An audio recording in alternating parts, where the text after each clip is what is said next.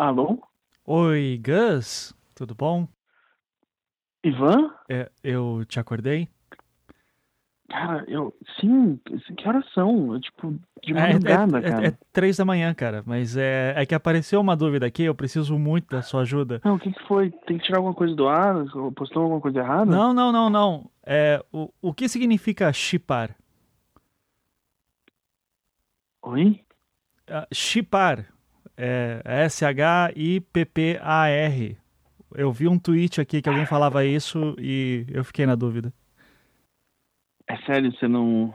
Você não procurou isso no Google? Você não perguntou isso para um professor no Cambly? Que- quem, precisava me ligar. quem fala inglês aqui é você, Gus. Olha, assim, chipar vem, assim, chipar vem da é uma coisa de internet, assim, entendeu? Que o pessoal quando tem duas pessoas assim, que eles querem que esteja num, num relacionamento, que em inglês é relationship, eles pensam assim, nossa, chipo muito esses dois. Mas às vezes são duas pessoas que, que não tem nada a ver uma com a outra e que uma fica importunando a outra só, sabe? Sempre no pé e tal.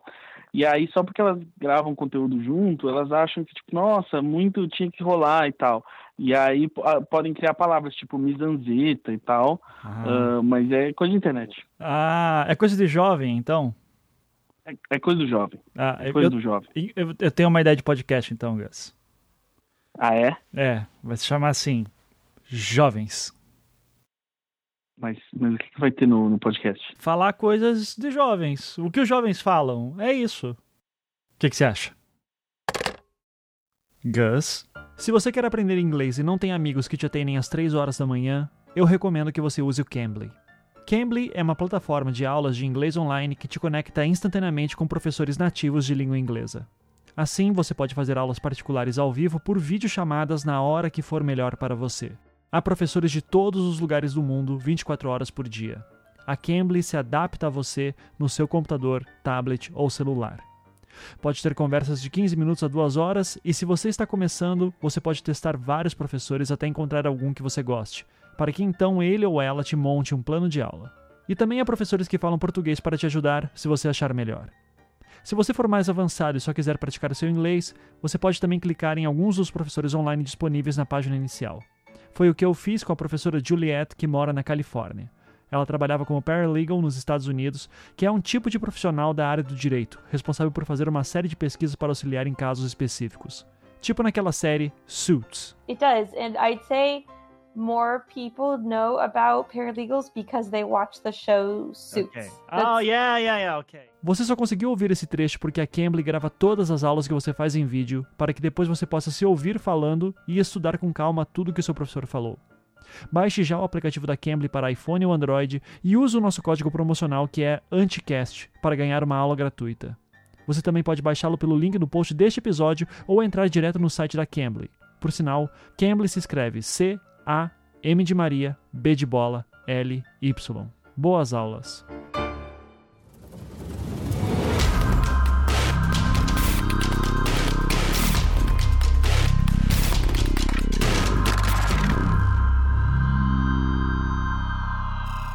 Começando mais um Anticast número 396, votação da reforma da Previdência. Eu sou Ivan Mizanzuki e estamos aqui no calor do momento. Acabou de ter. Já, já terminou, né? É, que eles estavam vendo emendas, né? Isso assim, mas acho que já. Primeira tu- votação, né? É, teve a É, votação. primeiro turno. Primeira, isso, primeiro turno de votação. A gente já explica como é que funciona tudo isso. Enfim, só, eu sou Ivan Mizanzuki e temos aqui nossos coleguinhas de sempre. Marcos Marinho, tudo bom, Marinho? Excelente até o momento que eu sei que não vou me aposentar. Até Ah. porque eu vou morrer antes. Então tem paz. De úlcera, provavelmente. Não é nada, pode ser bala perdida mesmo. Ah, pode ser também. É, temos aqui também Beatriz Falcão. Tudo bom, Beatriz? Tudo bom? Boa noite. Eu também tô tranquilo com a reforma da Previdência. Tenho certeza que eu morro de raiva antes. Isso. E temos também o nosso querido Zamiliano aí também, pra ser o comunista da vez. Tudo bom, Zamiliano? Ah, Olá, pessoas, tudo bem? Tudo certo, né? É, então, maravilha. Gente, ah, só pra dar um recado antes que eu esqueça, tem o cupom da Tamarindo, da Mulher Tamarindo aí, pelos seus excelentes sabonetes. É, então, se eu não me engano, o cupom é Anticast, tá? Eu, eu, eu já, já confiro pra vocês aí. Eu sou um péssimo host, devia ter colocado isso antes.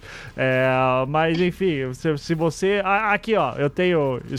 O, você entra lá no alquimistashop.com e tem cupom do Anticast e dá algum desconto para vocês. É só escrever lá Anticast e esse cupom vale para sempre. Então, muito bem. Vamos lá. É... Ah, e seja patrão do Anticast, que eu agradeço também, que senão a gente não consegue fazer essa porra. Bom, é, gente, acabou de ter a votação da, do primeiro turno, né, da, da reforma da Previdência, justamente. Aí, o seu Rodrigo Maia é, é, conseguiu algo que o próprio governo Bolsonaro não conseguiu, né? Então, isso que é uma das coisas que a gente tem que falar depois sobre quem são os responsáveis principais aí pela articulação ou semi-articulação que aconteceu. É, e, mas eu queria, assim, para quem não tem noção do que está acontecendo, é, primeiro explicar como é que é o processo todo, né? Porque esse é só o primeiro turno da votação. Antes estava na CCJ, correto, Beatriz? É, uhum. Tá? Então, correto. aliás, Beatriz, você consegue explicar para a gente qual é o trâmite todo aí, resumido? Consigo. Manda ver, Consigo.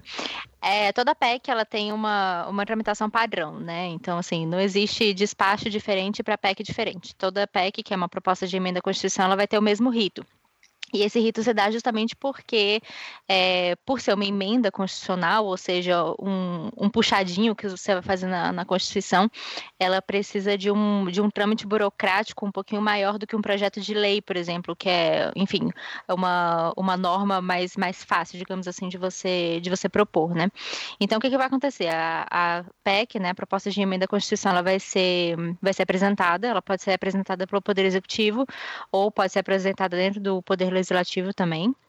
E aí tem mais uma listinha de, de pessoas, digamos assim, que podem apresentar é, PECs, né? É, ela vai chegar na Câmara dos Deputados, onde ela vai ser protocolada. Depois do protocolo, ela vai direto para a CCJ, é, e na CCJ a gente vai discutir a constitucionalidade dela. Discutir a constitucionalidade é basicamente o primeiro passo para saber se ela pode passar dali. Então, se a gente está tratando de uma matéria que tem, né, tem um vício de constitucionalidade na, na origem, então ela já não, não vai para frente. Se ela for rejeitada na CCJ, ela já vai ao arquivo direto. Uhum. Maravilha. Passado na CCJ, ela vai à comissão especial. A comissão especial ela é formada por, por deputados né, de, de vários partidos, justamente para discutir o mérito dessa proposta.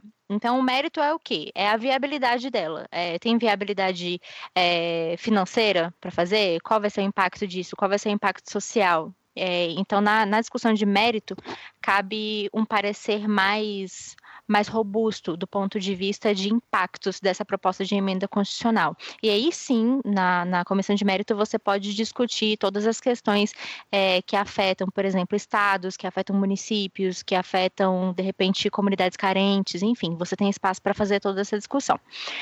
Passada a comissão especial, a proposta vai ao plenário da, da Câmara dos Deputados e no plenário da Câmara dos Deputados ela vai precisar ser discutida é, algumas vezes e votada duas vezes. É, ela vai ser votada em primeiro turno, que foi o que aconteceu hoje com a reforma da Previdência, foi aprovada em primeiro turno, e depois do, da votação em primeiro turno ela precisa ser aprovada de novo em segundo turno. É, essas duas votações elas precisam ser feitas por, melhor, precisam ser é, passadas, né, precisam ser aprovadas por maioria, maioria qualitativa.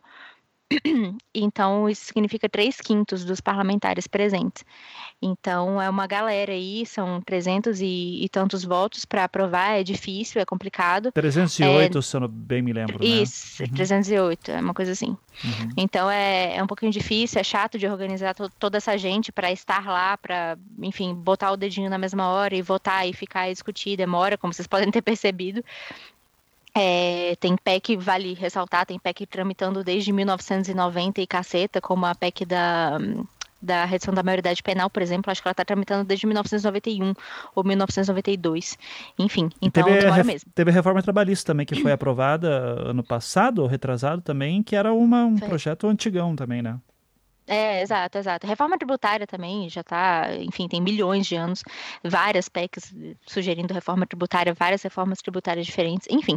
E essa, eu acho que vale ressaltar, não é a primeira reforma da Previdência, né? A gente teve aí várias propostas de, de reforma no governo Collor, no governo FHC, no governo Lula, no governo Dilma, e agora, finalmente, uma proposta que, a princípio, vai ser aprovada na, na sua íntegra mesmo, né? Todas elas passaram perto, mas é, bateram na trave, né? Especialmente a reforma do Fernando Henrique Cardoso.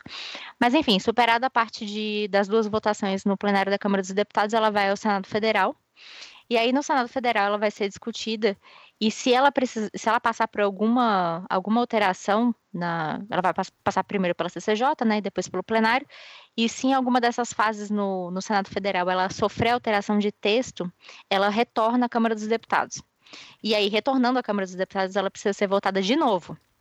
Então. Em dois enfim, turnos ou só em um daí? No, nos dois turnos. Nos ah, dois turnos. Tá. Uhum. Quando ela retorna, ela precisa ser votada em dois turnos. E aí, quando ela, quando ela retorna, a Câmara dos Deputados, o, a Câmara vai acatar ou não né, as, as, as alterações que o Senado fez. E aí sim, ela vai ela vai à promulgação. Se ela for aprovada, ela finalmente segue a promulgação. É, detalhe importante aqui sobre a EPEC é que ela não precisa de ela não precisa de sanção do Poder Executivo, né? O Poder Executivo ele só olha e dá o ok dele, só olha uhum. e acha bonito. Ele não tem o poder de veto, ele não tem o poder de dizer que não gostou nem nada. Ele só senta e aceita. Saquei. É, não tem nem a questão simbólica dele dizer assim, aí agora tô, tô, tô curtindo aqui, tá compartilhando no Twitter, não tem nada disso. Assim, Eu né? que aproveito daqui, tá ok? É. Não, assim, é claro que, por exemplo, nesse caso da reforma da, da Previdência, vai ser uma, uma disputa de, de retóricas bem grande, assim. O Bolsonaro vai falar que, ah, não, porque foi aprovada no meu governo tá, ok, que foi aprovada no seu governo, mas vamos lá, o trabalho foi seu? Outra uhum, história, entendeu? Sim. É, claro que Pô, mas o cara você tá pode se completando da aprovação lá da, da, da do, do, Mercosul, né? Do Mercosul, velho. É. 20 anos de negociação da porra, agora tá achando que foi ele, ele o cara né? que fez tudo. É. Não, Bolsonaro e... das galáxias. Pois, não, nem tá definida ainda, né, velho? Não, e lá e falei inglês aí com todo calma, mundo. Calma, calma. Fala aí, Beatriz. Me deu muita raiva esse negócio do Mercosul, porque ele chegou no governo chutando a porta, dizendo que não queria saber de Mercosul, que não ia ter Exato. Mercosul, que ia acabar com o é, é. Mercosul, que morra Mercosul. E aí, de repente, ele, não, gente, o que, que é isso? Olha aqui o que, que eu fiz. Não, o Eduardo Bolsonaro, que em 2016 falava, não, tem que sair do Mercosul aí, né? Não sei o que, não, não agora não, Mercosul, foda do caralho.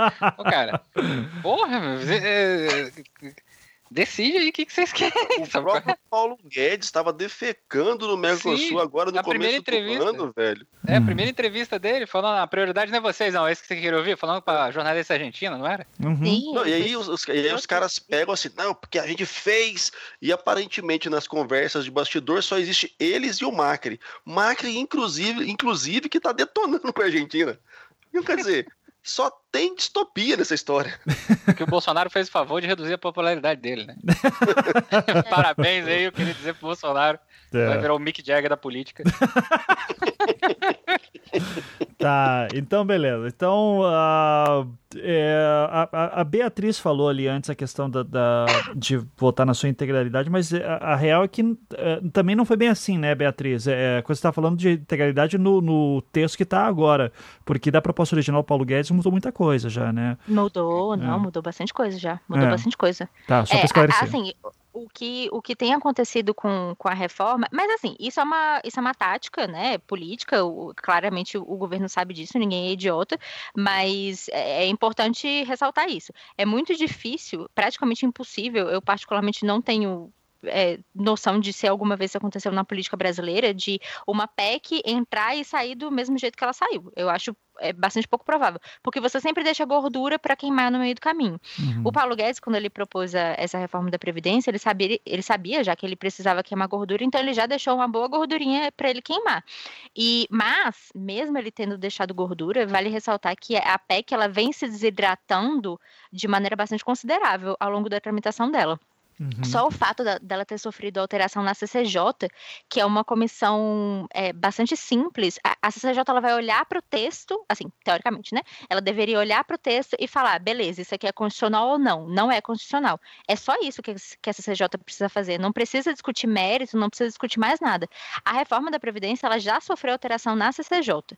Então, esse já é um. Essa já foi a primeira grande derrota do, do governo em relação à reforma da Previdência no Congresso Nacional. Ele, eles não conseguiram segurar o texto original nem na CCJ. E aí, quando passou pela, passou para a CCJ sofreu alteração, passou pela, pela comissão especial sofreu alteração. Agora, é, no, no, plenário, é, é possível que, que corra, ocorram mais, mais ocorram é ótimo, né? Ocorra mais alteração e no plenário do, ou melhor, no Senado Federal, ela com certeza vai ser alterada de novo. Uhum. E o meu uhum. palpite é que estados e municípios voltará. Ah, sim, é que essa é uma das questões. É, e, e, eu já quero deixar um aviso para o ouvinte: é, nenhum de nós aqui é, é, economista, tampouco especialista em questão de previdência. A gente, com certeza a Beatriz sabe muito mais do que eu, por exemplo. Uh, por isso que assim eu não vou, eu vou me limitar aqui a gente não entrar muito em, alguns, em algumas questões de, de cálculos e tudo. A gente vai citar, obviamente, mas é, já peço desculpas aí porque a gente vai ter que fazer um programa só sobre isso, é, com algum cara que, que entenda sobre, sobre cálculos e eu sou de humanas. É, ou pelo menos um economista que é de humanas, é, mas enfim, sabe fazer conta. É, já tem indicações aí para você, se quiser depois. Olha, os comunistas aí, tudo assim. Tá, é, conhece essa galera. É, é, não, porque eu tô falando isso porque uma das coisas que, o, que a gente comentou, acho que no ano passado, Zamiliano, foi justamente sobre se tinha mesmo déficit da Previdência e tal, que é uma retórica Sim. muito forte, especialmente desses teus lados aí da esquerda, né? É, e que, uh, e que é um debate que existe, que sempre fala de, de, da necessidade de se fazer uma, uh, uma vistoria em cima, né, tal. Mas ao mesmo tempo eu também já vi setu, economistas de esquerda falando, não, gente, precisa ser feita uma reforma, mas não essa que está aí. Tá, então, uh, é, assim, esse é um debate que eu quero fazer um pouco mais para frente com gente um pouco mais qualificada do que eu e vocês, Emiliano, sabe? Então, mas, mas, de qualquer maneira. Obrigado se... por chamar a gente desqualificado. Não, é, se, desculpa, o sincericídio aqui tá, tá muito alto hoje, né? É... Eu, eu, nem me ofendo, eu, eu, só sei fazer conta com calculadora na mão, então para mim tá tranquilo. Tá, então, beleza. Eu uso um abaco. Ótimo. É, mas assim, mas essa é uma pergunta que até te jogo, Zamiliano, porque uhum. de uns meses para cá, é, entre vários Cara, eu, eu, eu, a internet está acabando comigo, mas eu vou usar esse termo. Entre vários influenciadores de esquerda que eu conheço uhum. por aí, é, se no ano passado a, a, tônica era muito de não, não precisa de reforma, reforma é superavitária, eu vi cada vez menos gente falando isso e cada vez mais pessoas falando não, é necessária uma reforma, a demografia do Brasil mudou muito nos últimos anos, é, só que não essa reforma maluca do Paulo Guedes aí, com uma das coisas, por exemplo, lá que era uma das mais é, perigosas, que era a questão da capitalização que, que caiu, né? Isso aí não, não entrou mais. É, ainda existe essa, essa, esse debate, Miriano, que eu tenho a impressão que ele meio que perdeu força. Qual o debate você tá falando? Sobre a previdência, é, sobre a, a, a, previdência ser superavitária e que não é necessária uma reforma. Então, assim, ainda existe, obviamente, esse debate. Na verdade, uma parcela considerável da, de, de, alguns setores da esquerda vão melhorar assim, né? Porque senão a gente fala esquerda e todo mundo acha que é todo mundo igual, né? Ah, mas e a Tabata Amaral, porra, né? É, esquerda ou não é? é mas é, já pode criticar, é? Não, ainda. tá cedo ainda, calma, calma. Tá cedo, não pode. Tem que esperar ela entrar no novo, né?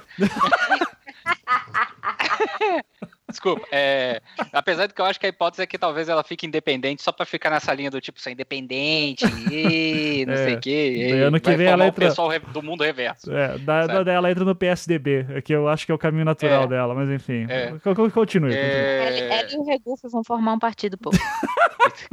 Cristo Jesus. ainda tem, essa, ainda tem essa, essa discussão, obviamente, sobre isso. Uhum. Sobre essa questão da Previdência não ser deficitária. Porque a, a, grande discussão, na verdade, né, que, que se tem é que a Previdência ela não é, é deficitária, a Previdência é superavitária, e todas as contas que são feitas são contas baseadas basicamente na contribuição única dos trabalhadores e na contribuição única dos, é, dos empregadores. E isso des desconsidera completamente todas as outras contribuições que fazem parte do tripé da Seguridade Social. Para quem não sabe, né, é, na Constituição Federal existe a Seguridade Social, que tem um tripé, que o tripé é Previdência, Assistência Social, política a qual eu atuo profissionalmente, é, e a saúde, né? Só que o conceito de Seguridade Social significa que é, não é um, um, conceito duro de, de, Seguridade Social, significa que não é, é para ser um, uma política pública que é diretamente paga, Né? Tem que ser uma, uma, política pública que indiretamente paga. Por isso que a gente não paga saúde, a gente não paga assistência social diretamente. A gente chega lá no posto de saúde, né, dá cinquentinha pro cara e vai fazer as coisas.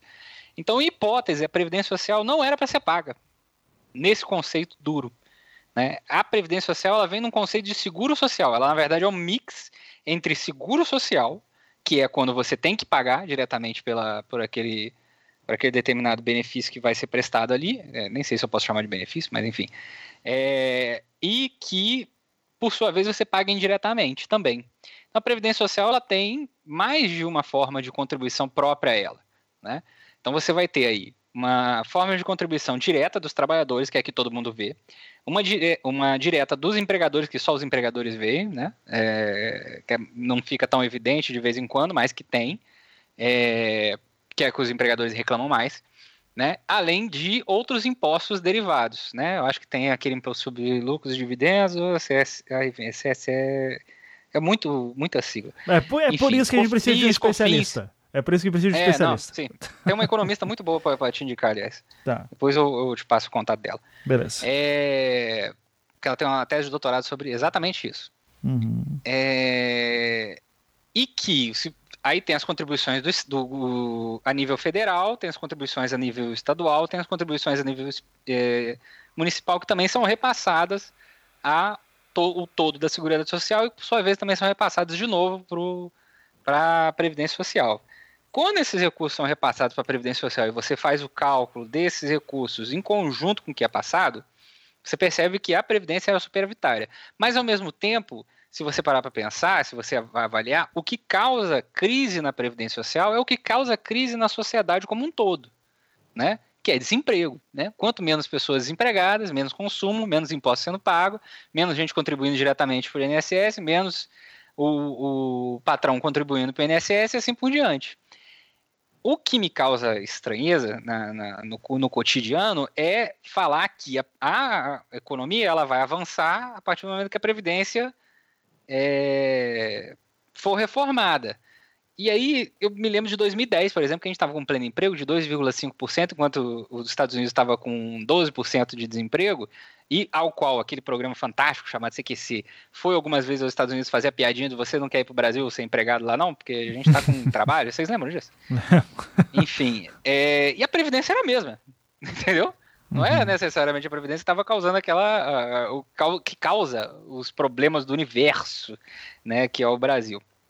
Mas, ao mesmo tempo, a discussão que se tem é, de uma parcela da esquerda, pelo menos o que eu consigo, que eu consegui mapear nos últimos tempos, é de que a Previdência Social ela tem que levar em consideração as é, especificidades regionais. O Bolsonaro tentou até sequestrar essa, essa discussão numa entrevista que ele deu no começo do ano, falando que ah, a idade tem que ser 57, que ele falou do, da, da média de idade na pessoa que trabalha no POI, mas enfim, no final das contas ele cagou para isso, né? Uhum. É, que tem uma discussão de que a Previdência ela deveria ser regionalizada, e ao regionalizar a Previdência de acordo com a idade média de vida das pessoas, você meio que obriga aquele determinado Estado a investir no aumento da expectativa de vida dos trabalhadores. Sim. Né, de uma certa forma. Indiretamente, uma das possibilidades é essa. Né? Além, obviamente, que a questão da contribuição progressiva, que acabou é, entrando aí né, no, nessa reforma da Previdência, é, que apesar de tudo, né, não vai atingir o trabalhador com salário mínimo de uma forma tão grande, porque afinal de contas ele vai sair de 8% para contribuir 0,5% a menos né, uhum. é, do salário mínimo, e assim por diante. Além de que existe uma discussão fortíssima, que é, que é uma das principais, que tem que ter reforma tributária. Parece que o Rodrigo Maia deu uma, uma, uma declaração falando que a próxima pauta seria a reforma tributária e, por sua vez, a reforma do Estado. Foi instalada já... hoje. A, a comissão isso. especial da reforma tributária foi instalada ah, hoje. Ah, já foi hoje? Ótimo. Uhum. Uhum. É, ou não. Mas, é, depende. É, é, depende né, que é a discussão que, por exemplo, no processo de campanha eleitoral a gente ouviu sobre a questão do imposto progressivo, né, taxação de grandes fortunas e assim por diante. É, e que isso traria mais recursos para o país em muito menos tempo do que uma reforma tributária, uma reforma previdenciária a qual eles estão é, colocando. É, isso né? eu ouvi bastante já também. Assim, que se mais importante do que uma reforma de previdência, seria importante uma reforma tributária. Uma reforma tributária. Daí depois como... ver os Sim. efeitos disso para pensar numa reforma da previdência. Né? Sim, mas e como o Maia sempre, já está né? anunciando que vai botar em pauta ainda antes da, da, do recesso, né? É, é. Uhum. Né? E assim, tá e aí a reforma tributária é aquilo, né? A gente já sabe como é que vai ser. A gente tem uma, uma porrada de gente lá no Congresso de, de, que obviamente não vai querer uma reforma do imposto progressivo, um monte de fazendeiro, um monte de gente da bancada da boi, né, do, da bala, uma parte da Bíblia ali também, né, sabe como é que é, dar César o que é de César, é, que não vai querer entrar nisso e aí vai ser o reboot sempre, né, os trabalhadores como um todo, que é a maioria da população que vive com salário mínimo, né, vai sentar na banana outra vez, né, uma parte da classe média também, né, a parte menor, a classe média vai se dividindo em, em, vários pedaços, né? E aqueles que são realmente ricos, né? É, com patrimônios acima de milhões e milhões de reais, né? Vai escapar mais uma vez disso. Com, obviamente, um dos argumentos que eu acho mais fantástico de todos, ah, não, porque se a gente fizer isso, eles vão embora do país, né? etc. O que, que a gente vai fazer sem eles? Né? Estamos sofridos, a sofrência, a gente precisa das pessoas ricas. Uhum. Enfim, e assim por diante. Então, não, não, sei se eu consegui dar uma não, resposta. Não, não, tá, tá, tá ótimo. É, é... E, não, isso daí tá, tá ótimo, porque eu queria ter uma ideia. Eu, eu tava com a mesma impressão que você também é, disso. Uhum.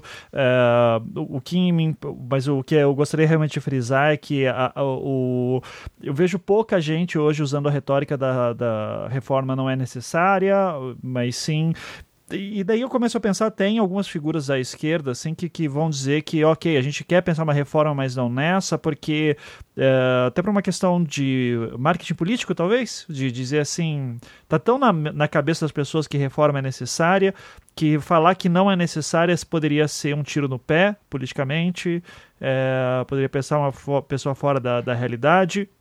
Novamente, eu não sou especialista nisso, então não sei dizer, é, mas eu vi uma mudança de discurso quando o Temer estava tentando emplacar a reforma dele, é, a cartada do, do, não é necessário foi embora. O que também mostra como o espectro político foi para a direita. Né? É, Ô, Ivan.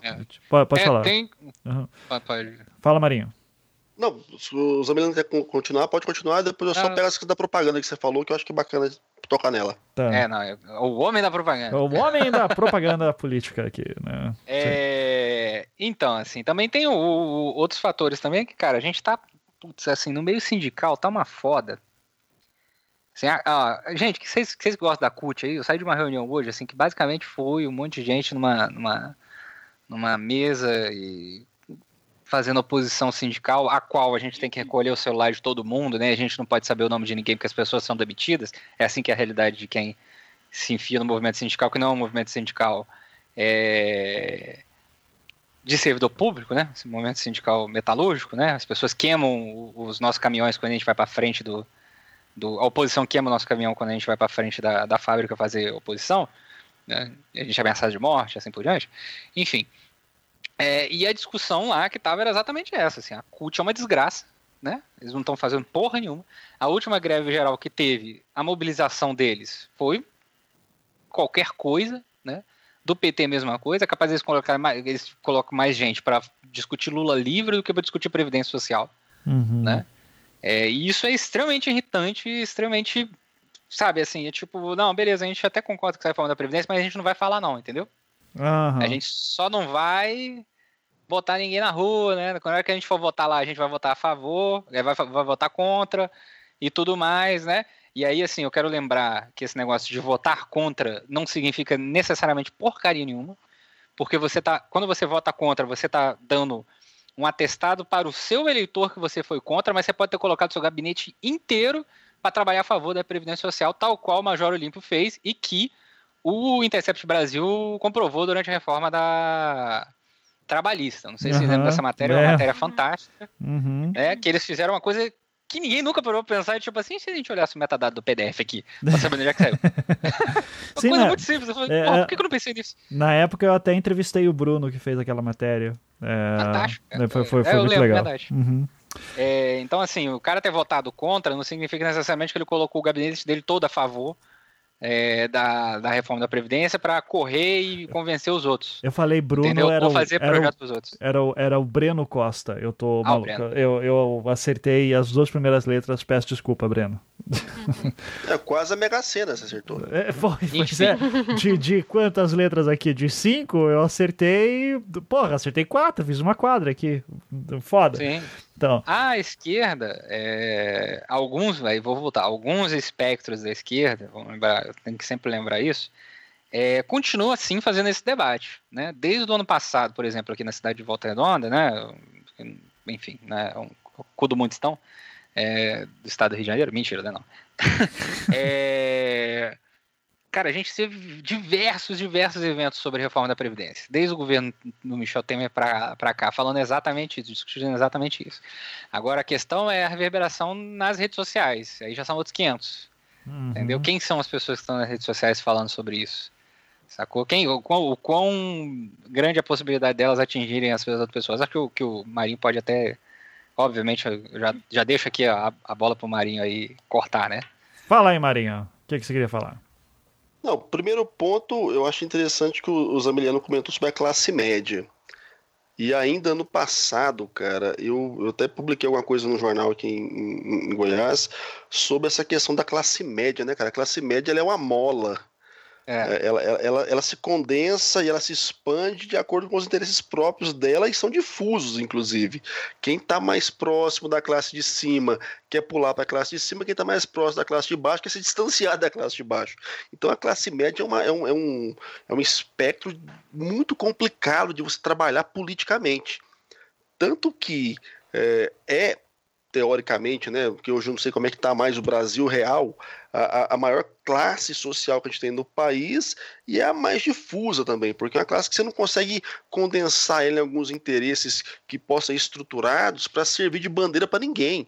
E acaba que os próprios políticos têm dificuldade em cooptar a classe média para si, né? Porque às vezes vai parecer elitista e às vezes vai parecer sindicalista igual os Zamiliano, entendeu? Então é um, é um, é um ambiente complexo demais na, na, na política para se trabalhar, que é a classe média, e é uma classe que de fato decide o processo político, porque tem poder de pressão porque tem condição de acessar espaços de voz, espaços de pressão, e tem condição, muitas vezes, de, de, de exercer pressão tanto para baixo quanto para cima.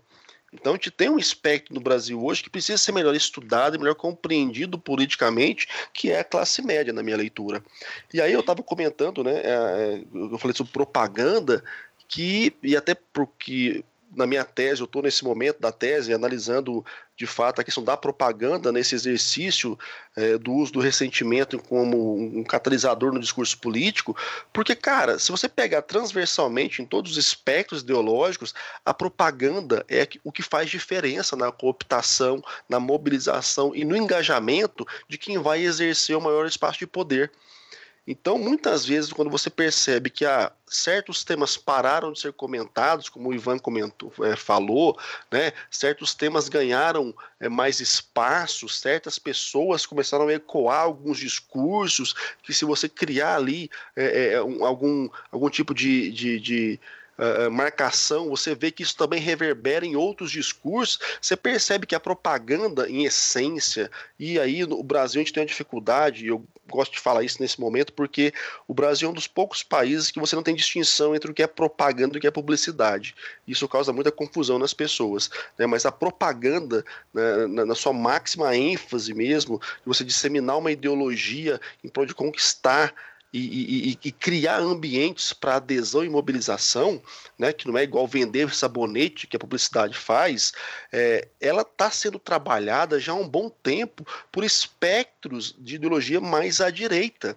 Né? E aí é louco, porque é, no Brasil também começou a rolar algum tipo de demonização, pelo menos é a leitura que eu faço hoje, desse exercício de você conseguir propagandisticamente vender a sua ideologia, vender a, a sua interpretação do contexto para trazer pessoas para te dar esse suporte, porque sem pessoas a política não se faz. Né? A publicidade, a propaganda se faz sem pessoas, porque é uma questão de ferramental. Mas a governabilidade, a pressão, a, a, a mobilização política só se faz com pessoas. E aí você percebe que de uns tempos para cá, essa ala mais à direita soube fazer propaganda. E para mim, essa reforma da Previdência é uma grande peça de propaganda que foi construída já ao longo de alguns governos. O Temer começou a trabalhar fortemente isso. O Bolsonaro agora está só colhendo os louros porque o contexto favoreceu, mas é uma grande peça de propaganda de um bolsonarismo que, por mais que o, o Bolsonaro se disfarça em muitos momentos, mas que enquanto movimento, já falei isso em outros programas já, vai continuar, vai dar, vai dar abertura para alguns outros atores, alguns outros autores tomarem essa bandeira e levar adiante. E aí o Rodrigo Maia, na minha leitura, é o cara que mais está sabendo usar de todo esse aparato propagandístico que o governo está utilizando e as alas interessadas na aprovação da reforma estão utilizando para se capitalizar para 2022.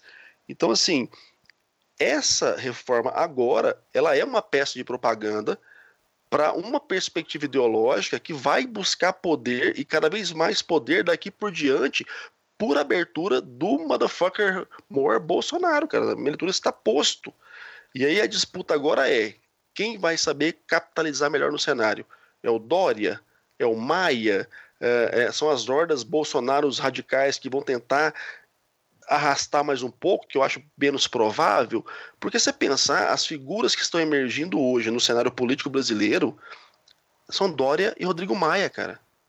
É, enquanto é. personas únicas, né, unas ali, bicho, você fala, ah, para, né? Mas é, enquanto elementos que entendem do ambiente da propaganda estão fazendo um puta trabalho, cara. Eu, eu, eu acho que tem um cara aí que você não tá levando em consideração, Marinho, que é o Luciano Huck, cara. Pra mim, ele. Puta, ele tem, não, eu sério, acho tem, eu, tem. Eu acho que tem. ele é o candidato mais forte de 2022.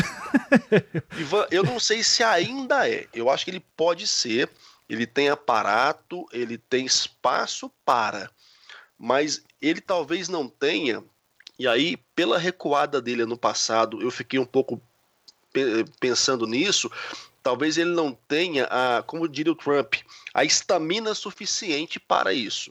Uhum. Ele precisaria de ter alguém por trás dele que desse a ele esse chute, esse empurrão, enquanto os outros não precisam disso, né? É. Eu, eu não consigo ver o Maia nessa posição, porque eu acho que o Maia tá sendo um cara muito bom de bastidores. É, e não um cara tão bom que, sabe, vai, levantar, vai levar alguém a colocar um adesivo de Rodrigo Maia. É, e, inclusive, daí acho que essa é uma pergunta que eu já faço para Beatriz. Não, peraí, então, peraí. Antes não. de você fazer a pergunta, deixa eu te tá. citar aqui uma, uma, uma, uma nota da Folha que eu tô acabando de ler aqui. Tá. Palavras do sempre sensato delegado Valdir. Opa. líder da bancada do PSL, né? Que, que segundo a Folha ele não fez nenhuma menção ao Bolsonaro, né? Quando aprovaram agora esse primeiro turno, e em vez disso ele fez elogios a Maia. Abre aspas. Ele é o grande condutor desta reforma, o presidente desta casa, Rodrigo Maia. Sem ele não chegaríamos nesse momento. Ele é o cara. Meu respeito a Rodrigo Maia. Ele complementou ainda. E nesse momento, segundo a própria Folha, Rodrigo Maia verteu lágrimas. Valdir disse: é um liberal que respeita todos os partidos, todos os, parla todos os parlamentares, da oposição ou não. Fecha aspas. Como eu tenho batido na tecla que esse extremismo está cansando, essa perspectiva de centralizado, de uma pessoa equilibrada, pode ser o novo gestor de 2022. E é. aí Maia entra do páreo. Mas é uma leitura a priori superficial que eu faço do contexto.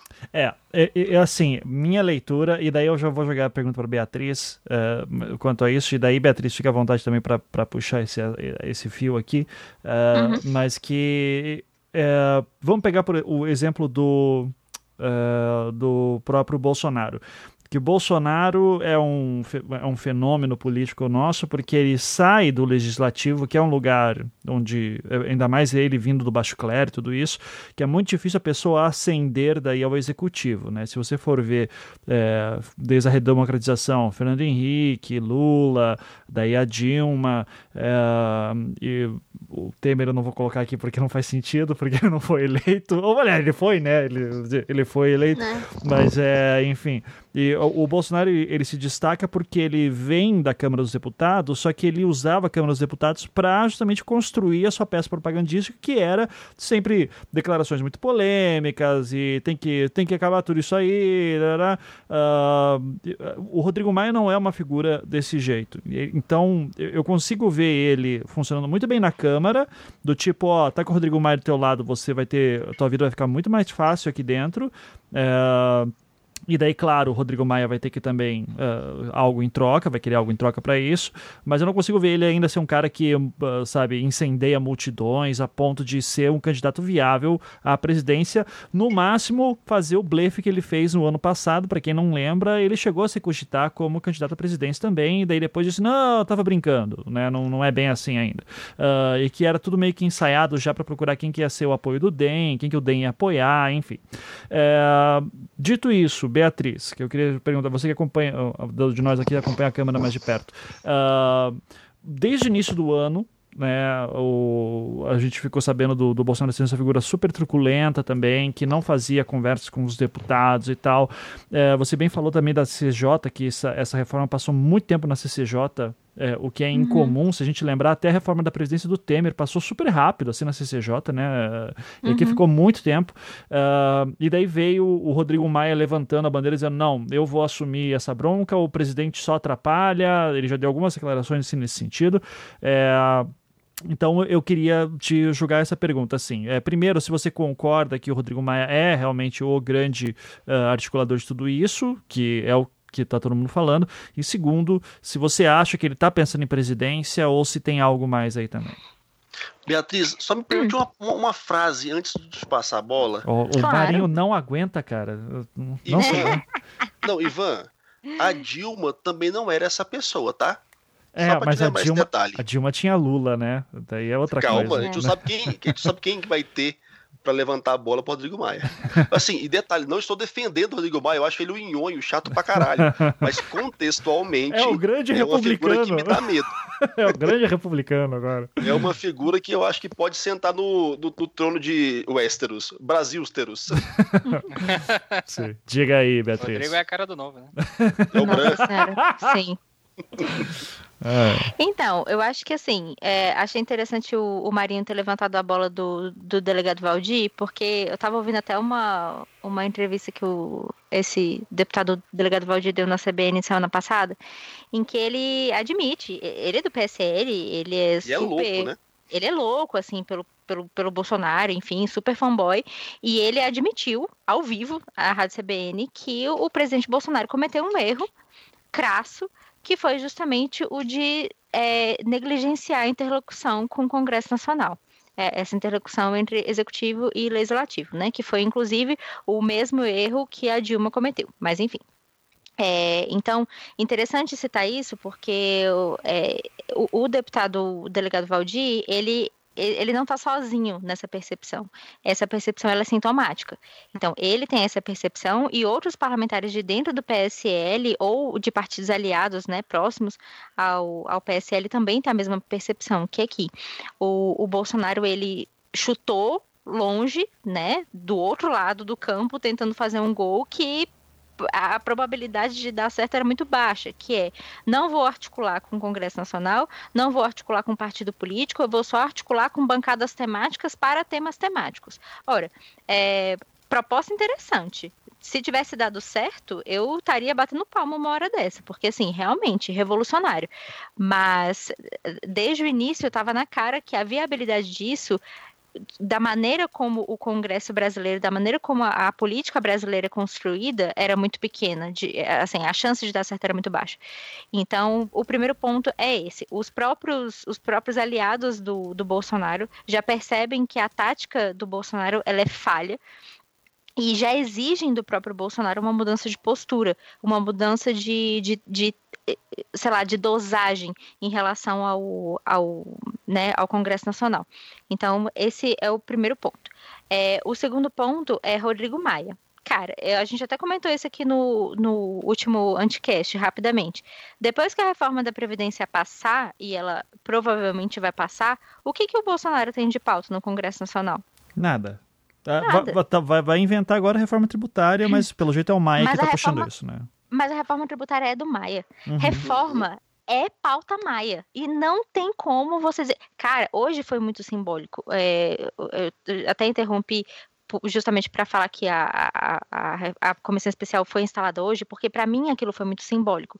O Rodrigo Maia, ele saiu da, da presidência da Câmara dos Deputados, ele desceu aos, ao, ao, corredor das comissões, ele se sentou à mesa da, da comissão especial e ele ficou lá a instalação inteira da comissão especial da Comissão Especial da Reforma Tributária. Ora, pelo amor de Deus, quantas vezes você vê um presidente da Câmara descer de onde ele está para acompanhar uma, a instalação de uma comissão especial, pelo amor de Deus? Uhum. Isso é muito simbólico. O Rodrigo Maia, ele adotou todas essas pautas de reforma para ele. Então, se a reforma da Previdência passar, vai ser porque o Rodrigo Maia fez acontecer. Se a reforma tributária passar, vai ser porque o Rodrigo Maia fez. Se a reforma de não sei o quê, vai ser por causa do Rodrigo Maia. Isso é pauta Rodrigo Maia.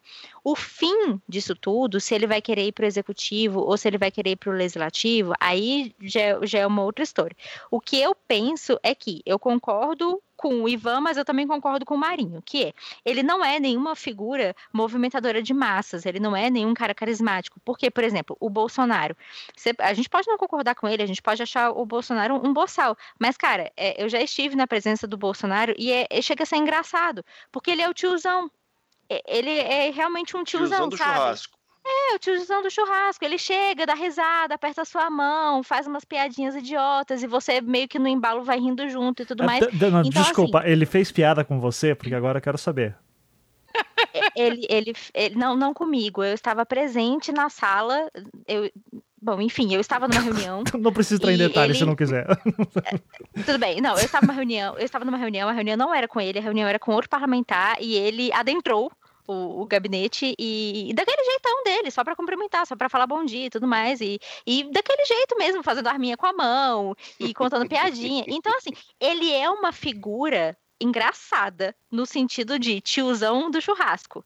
Como ele é presidente da República. Ele é, exatamente, ele é caricato. Exatamente, ele é caricato demais. Então, assim, é, justamente por ser tão caricato, ele tem um, um, poder de movimentação de massa, diferentemente do Rodrigo Maia, que é uma pessoa super séria, super centrada. É, as pouquíssimas vezes que eu, que eu passei perto do, do Rodrigo Maia, ele tava super sério, super fechadaço, assim, e ele mal sorri. Eu tava até comentando hoje com, com os meninos lá do escritório que toda vez que o Rodrigo Maia senta na, na, na mesa, da, na mesa diretora da Câmara dos Deputados, parece que ele tá achando tudo um saco. Parece que ele tá achando um inferno não tá ali, a cara dele de puto, é um negócio assim, parece que ele quer morrer e ir pra casa, sabe?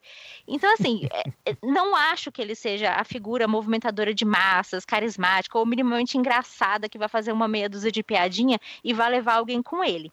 É, e até porque a natureza dele, justamente por ser um camarada mais ao centro, justamente por ser mais polido e, e, evitar declarações polêmicas, evitar falar qualquer tipo de besteira só por falar, só para só aparecer em jornal e tudo mais, essa natureza dele é prejudicial no sentido no sentido tradicional da nossa política, que é a gente olha para quem chama atenção né? A gente olha para o Ciro Gomes quando o Ciro Gomes vai lá e dá um, um pescotapa no, no, no, jornalista. A gente olha para o Bolsonaro quando o Bolsonaro fala que tudo bem criança trabalhar não tem nada demais. A gente olha para Joyce Hasselman quando ela faz um vídeo fingindo que está sendo assaltada, sabe?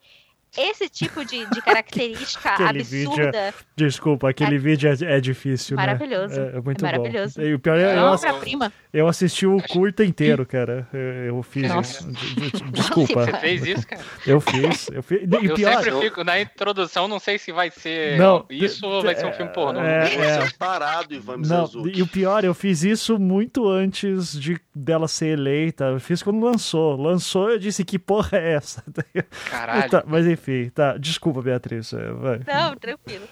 Mas enfim, essas cenas, essas cenas muito pitorescas que os, os políticos costumam se, se envolver, querer, mal ou bem, as pessoas estão falando do cara.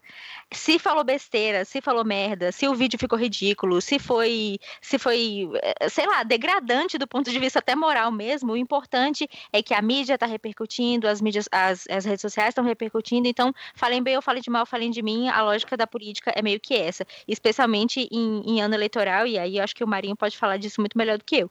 Então, a questão o, o, é que o, o Maia, ele claramente se afasta desse tipo de, de linguagem, ele claramente se afasta desse tipo de comunicação, ele é uma figura mais centrada. Ótimo. Tem como se eleger presidente da República sendo uma figura de centro, sendo uma figura é, apaziguadora, digamos assim? Tem. O que, que ele precisa? De padrinho. E aí eu concordo com o Marinho. A, a, a Dilma também é, é, é, uma figura que não, não tinha absolutamente nada de carismática do ponto de vista é, mais tradicional, falando da política brasileira de maneira mais tradicional. É, era uma pessoa que não foi, não foi vereadora, não foi deputada, não foi prefeita, não foi governadora, enfim, ela não tinha um histórico, um histórico político robusto que justificasse a eleição dela à presidência da República, mas, no entanto, todavia, ela tinha um padrinho. E o padrinho era o Lula. E o Lula elegia até um pedaço de pau se ele quisesse. Então, ele foi lá e elegeu a Dilma. Uhum. Maravilhoso. Beatriz, Diga, Não sei se você vai concordar, mas nessa sua, nessa sua linha de raciocínio, Fernando Henrique Cardoso não é o cara mais simpático do mundo e o mais carismático do mundo também. Ele teve um contexto que o apadrinhou. Exato, na minha exato. leitura. E não, aí é onde eu digo, Maia, a depender do contexto de 2022, pode ser uma figura que atraia algum nível de mobilização de voto. Não, Mas, e assim, e não precisa ser aquele voto apaixonado, como está acostumado, não, sabe? Esse voto bolsonarista ou lulista, não. Pode ser simplesmente um voto de ah, eu tô cansado dessa porra. Exatamente, o pragmatismo que eu acho que está começando a ganhar espaço no cenário. Sim, não, eu concordo plenamente. E o Fernando Henrique Cardoso é um ótimo exemplo, porque justamente qual que era, qual que era a situação? Ora, quem foi o padrinho do Fernando Henrique Cardoso? Fernando Henrique Cardoso era um, era, não, tá vivo ainda, né?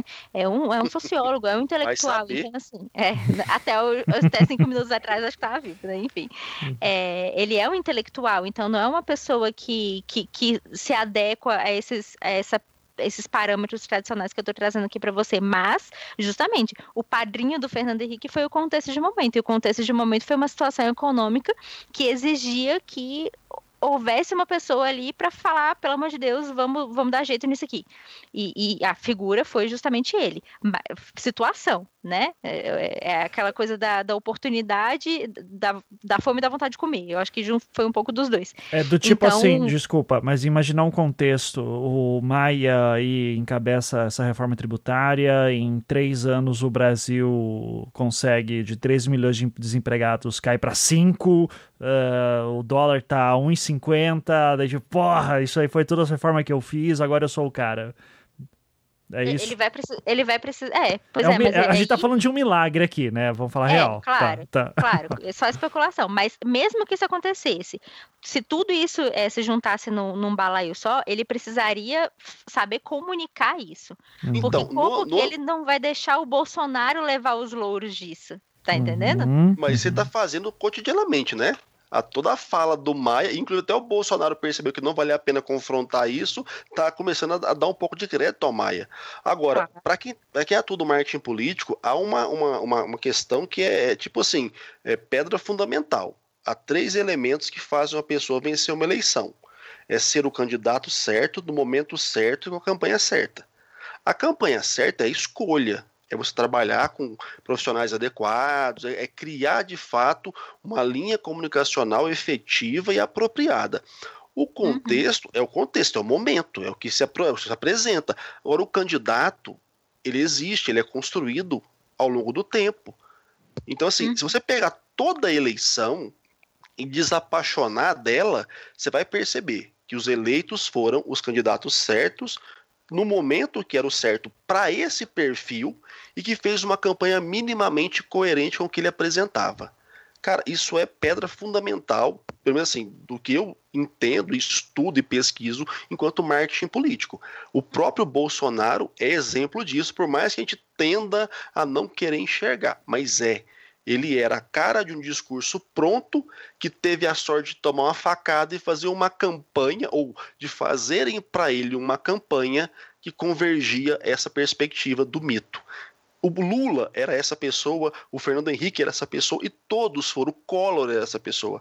Uhum. Então, às vezes a gente acha muito distante, muito difícil, porque a figura do fulano não tem uma característica e tal, mas a depender do momento, bicho, se esse cara fizer uma comunicação minimamente efetiva, o que um cara com o histórico familiar né, das capitanias hereditárias da família Maia na política brasileira entende, e por isso que está lá esse tempo todo, eu não acho tão improvável assim, a pensar principalmente nas figuras que poderiam contraditar com ele no cenário político de hoje, que é um Dória aventureira, um Bolsonaro, alguém que representasse o bolsonarismo, que em sua essência não se sustenta, porque é sempre belicoso e a belicosidade constante ela, ela cansa, ela estressa, e alguém de um espectro de esquerda que a gente não sabe quem é ainda.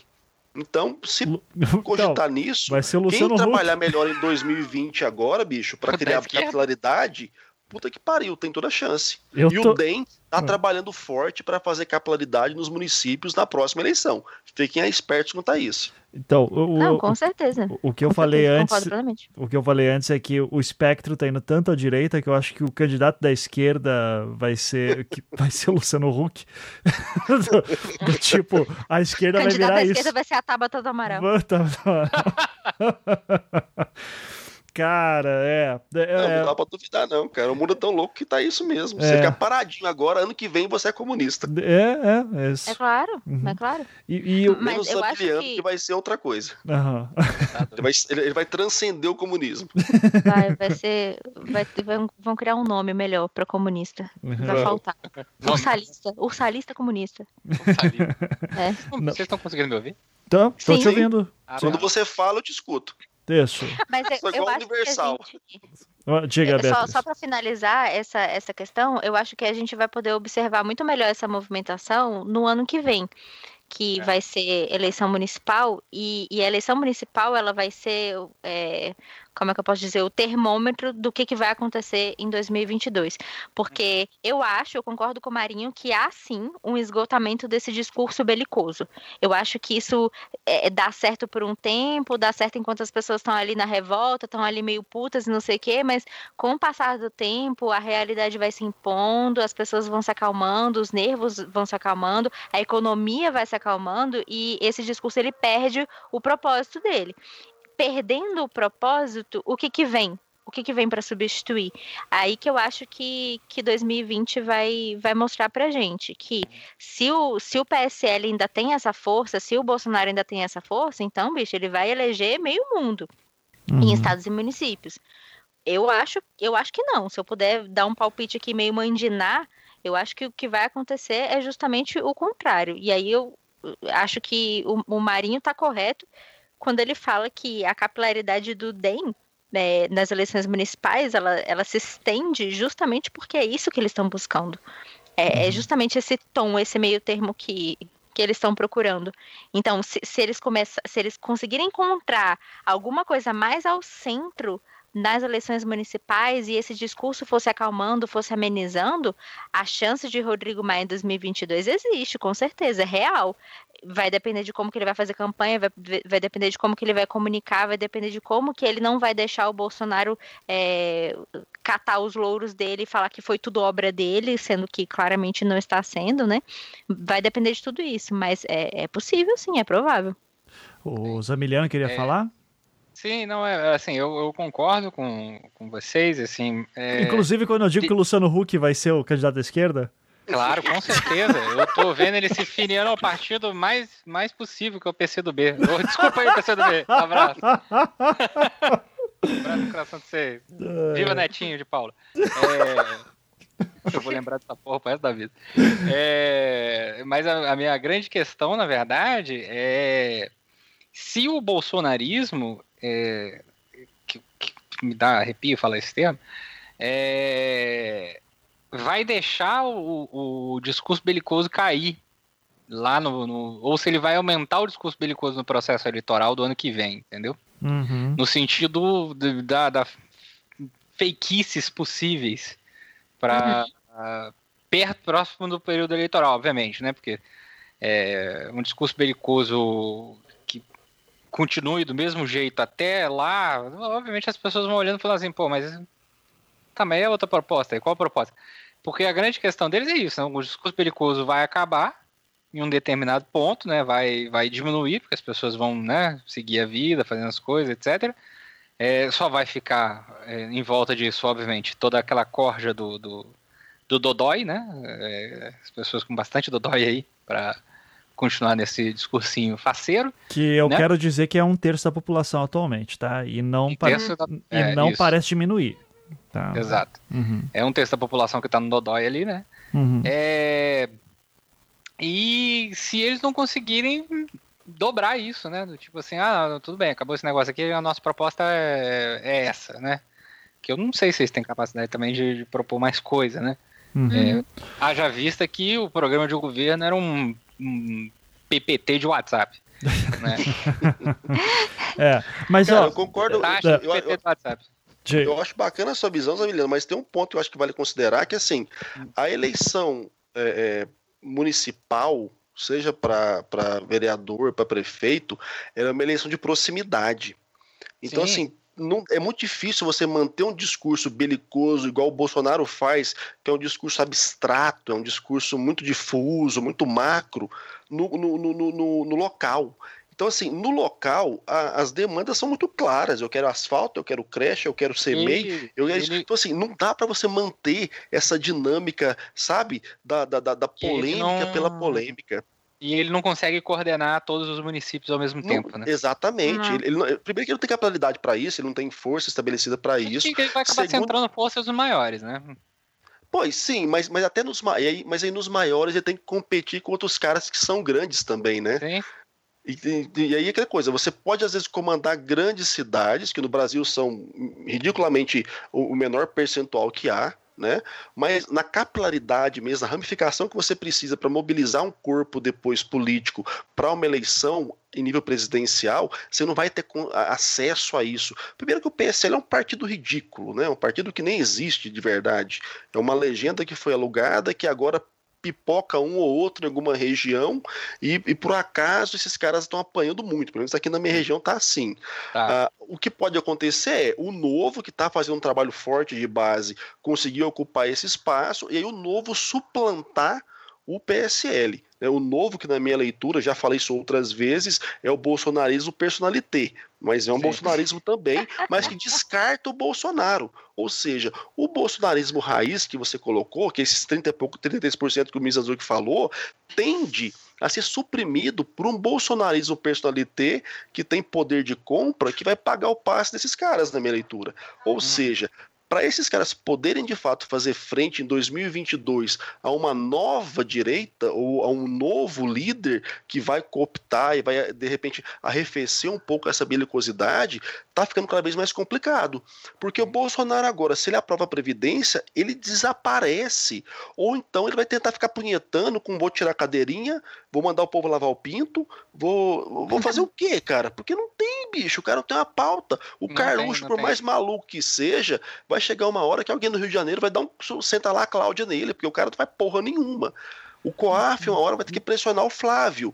O, o Queiroz, um dia, vai ter que aparecer, ou morto ou vivo. Então, quer dizer, o cenário do Bolsonaro, enquanto estandarte do bolsonarismo, é muito complicado para ele, saca? Então é muito mais fácil para os bolsonaristas buscarem um amoedo gourmet e botar na jogada e descartar Bolsonaro e, e seu clã e aí nisso roda meio mundo de gente, do que uhum. ficar insistindo mais três anos com esse cara para chegar lá na frente ter que enfrentar um Dória aventureiro que vai estar tá muito mais fortalecido, porque está fazendo um trabalho forte já todo esse período, um Rodrigo Maia que vai manter todo o período também ali, ó, o governo na unha.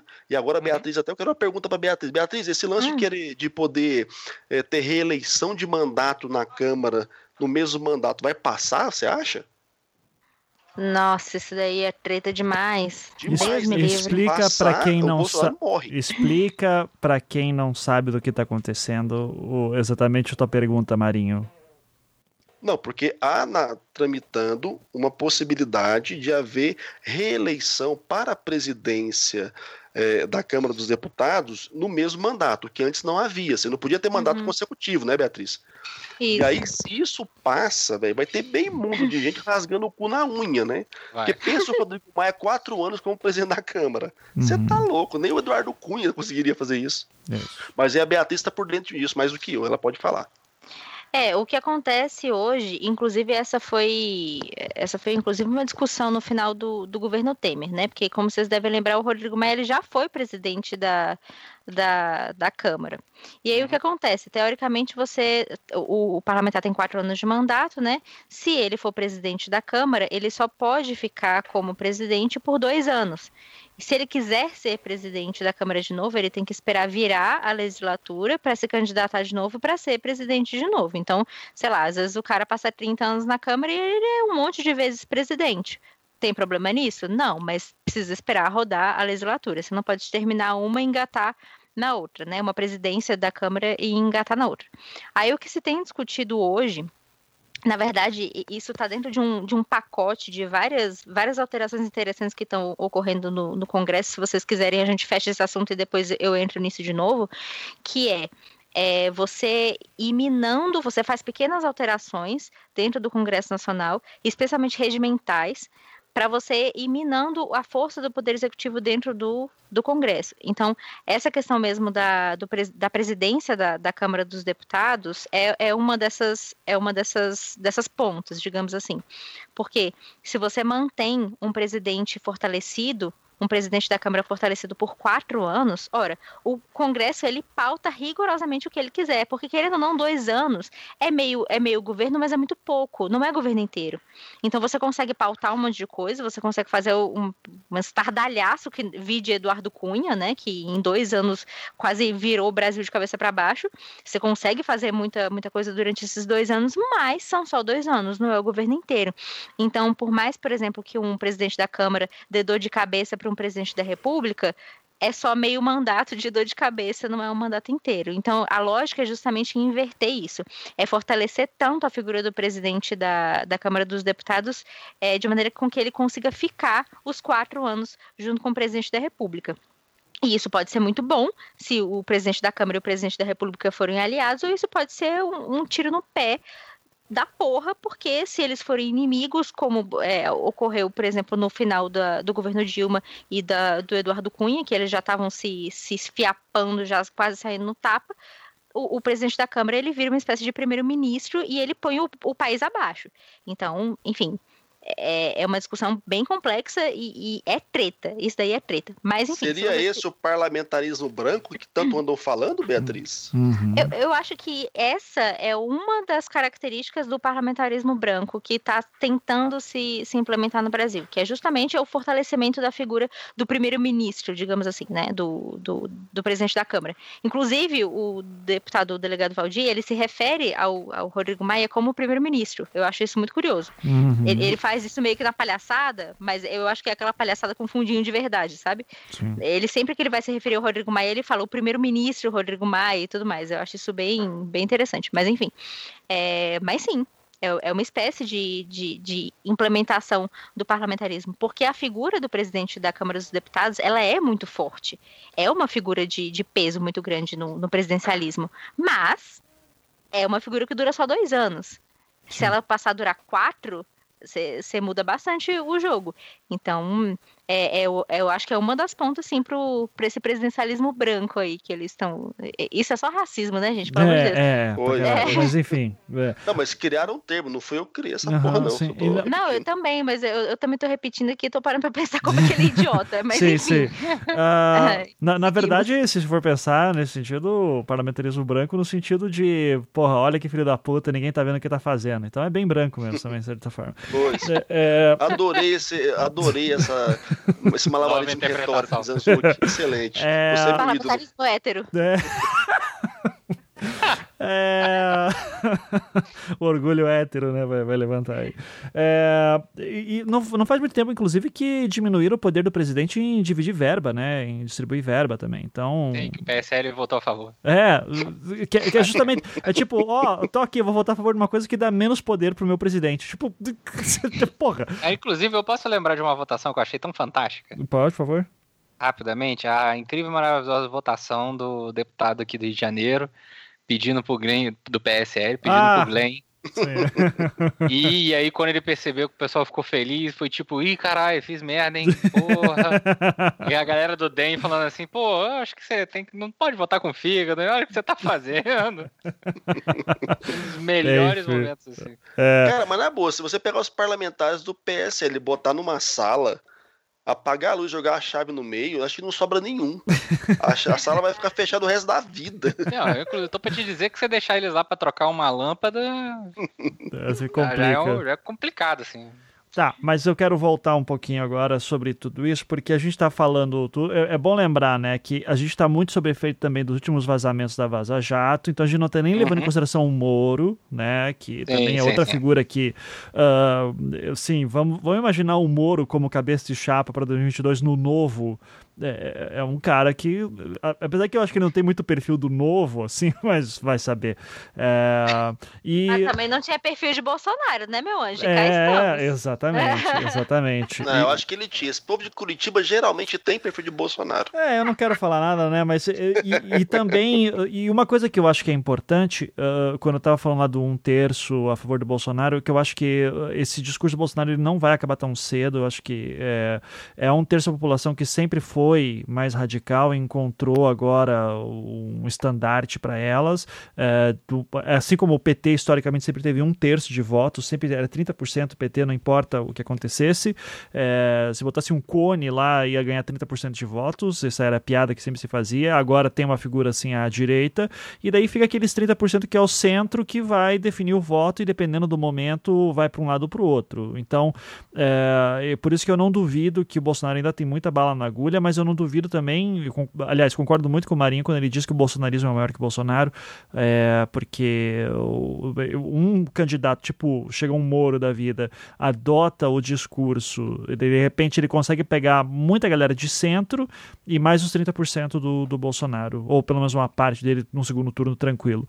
É, então, isso é algo ainda a ser visto. Eu gostaria de voltar à questão da reforma da Previdência, da, da, da votação à reforma da Previdência, porque porque, é, o, cara, a gente não pode não to, tocar no assunto Tabata Amaral, né? Porque foi o, o nós como um, pod, um podcast. Eu, eu preciso só fazer uma, uma correção. Ah, por favor, eu, diga. Eu cometi um erro, me desculpem. É, eu falei que a pessoa, é, se ela ficasse é, não sei quantos anos sendo é, deputada, ela poderia ser várias vezes presidente da Câmara dos Deputados. Eu me equivoquei, tá?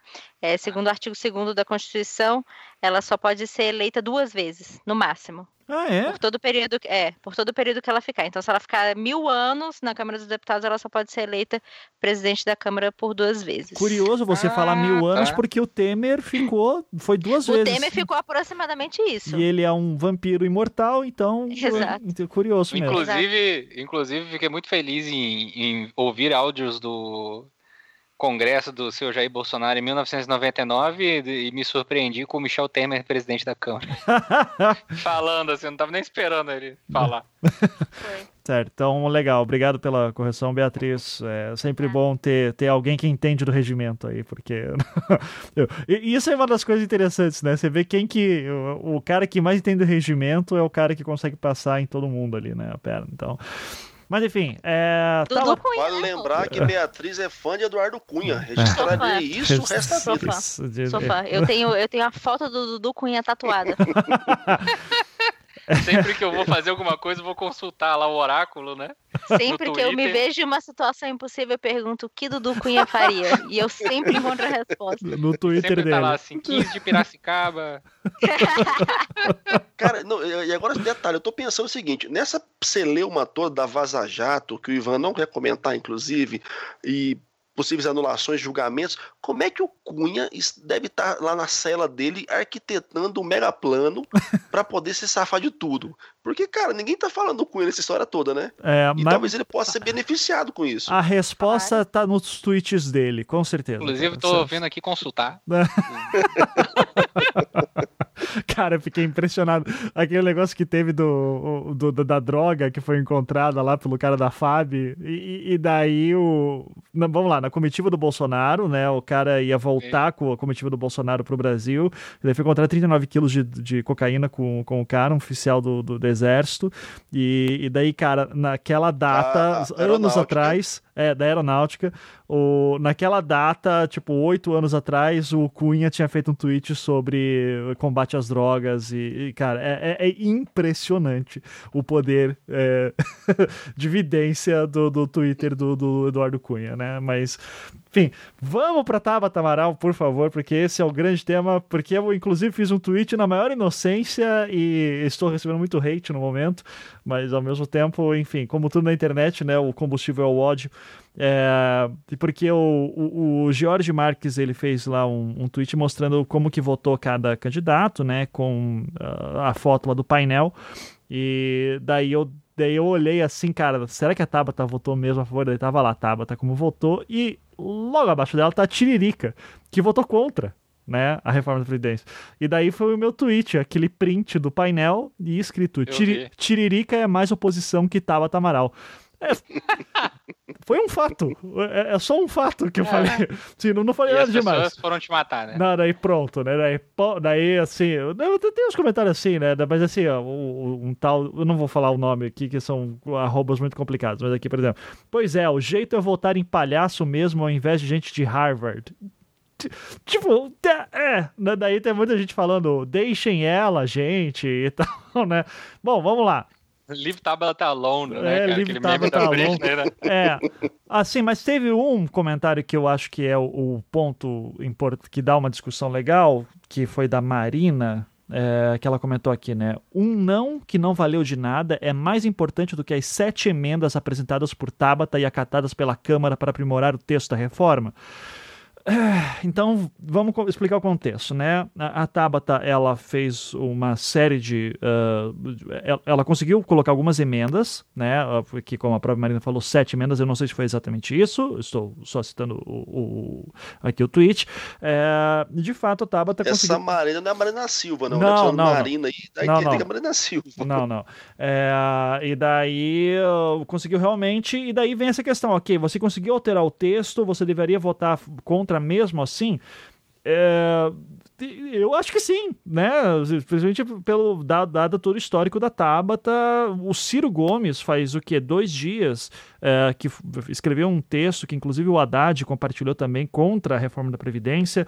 É, para quem está ouvindo isso aqui em 2037 também é bom colocar um contexto que ontem mesmo, né, a gente está gravando esse programa aqui no dia 10 de julho, então no dia 9 de julho de 2019, é, saiu uma matéria no Estadão, sobre, que foi, eu li no Estadão, que dizia que o PDT arriscava expulsar a Tabata se ela votasse a favor, porque foi uma ordem do partido de que deveriam votar uhum. contra a reforma, e a Tabata estava dizendo que ia votar, e disse que o próprio Ciro chegou a ligar para a Tabata e tentar mudar ela de conversa.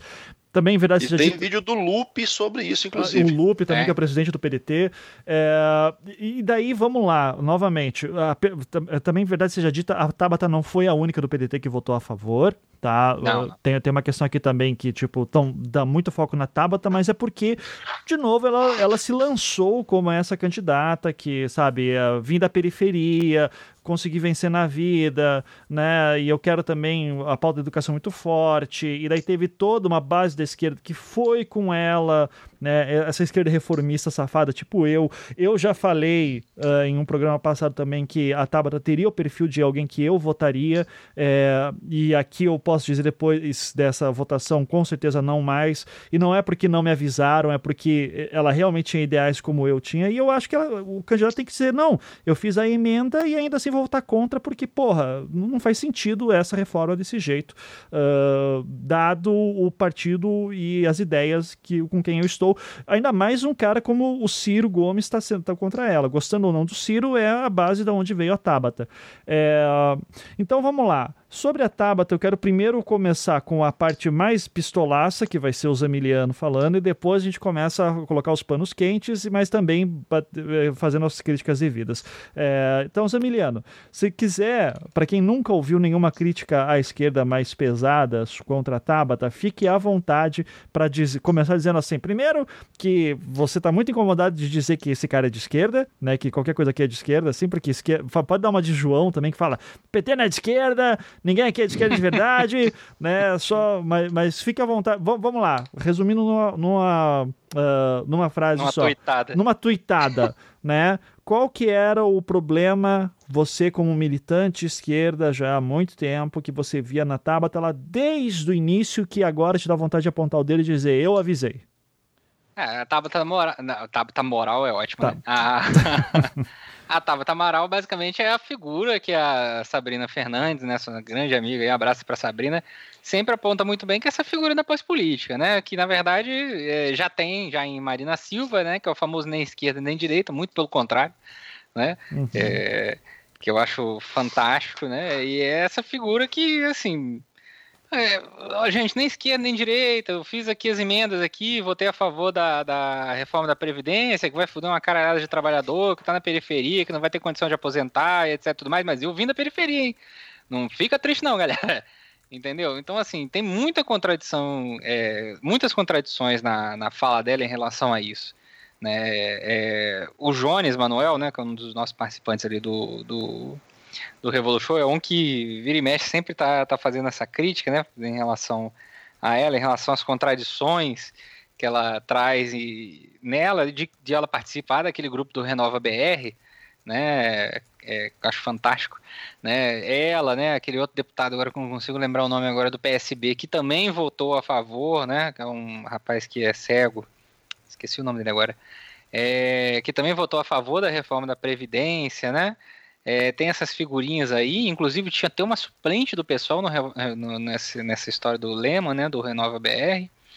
É, não escapa ninguém. Mas ela, pelo menos, foi coerente, não foi que nem a Tabata continuou no, no PDT, ela foi coerente e saiu do pessoal. Uhum.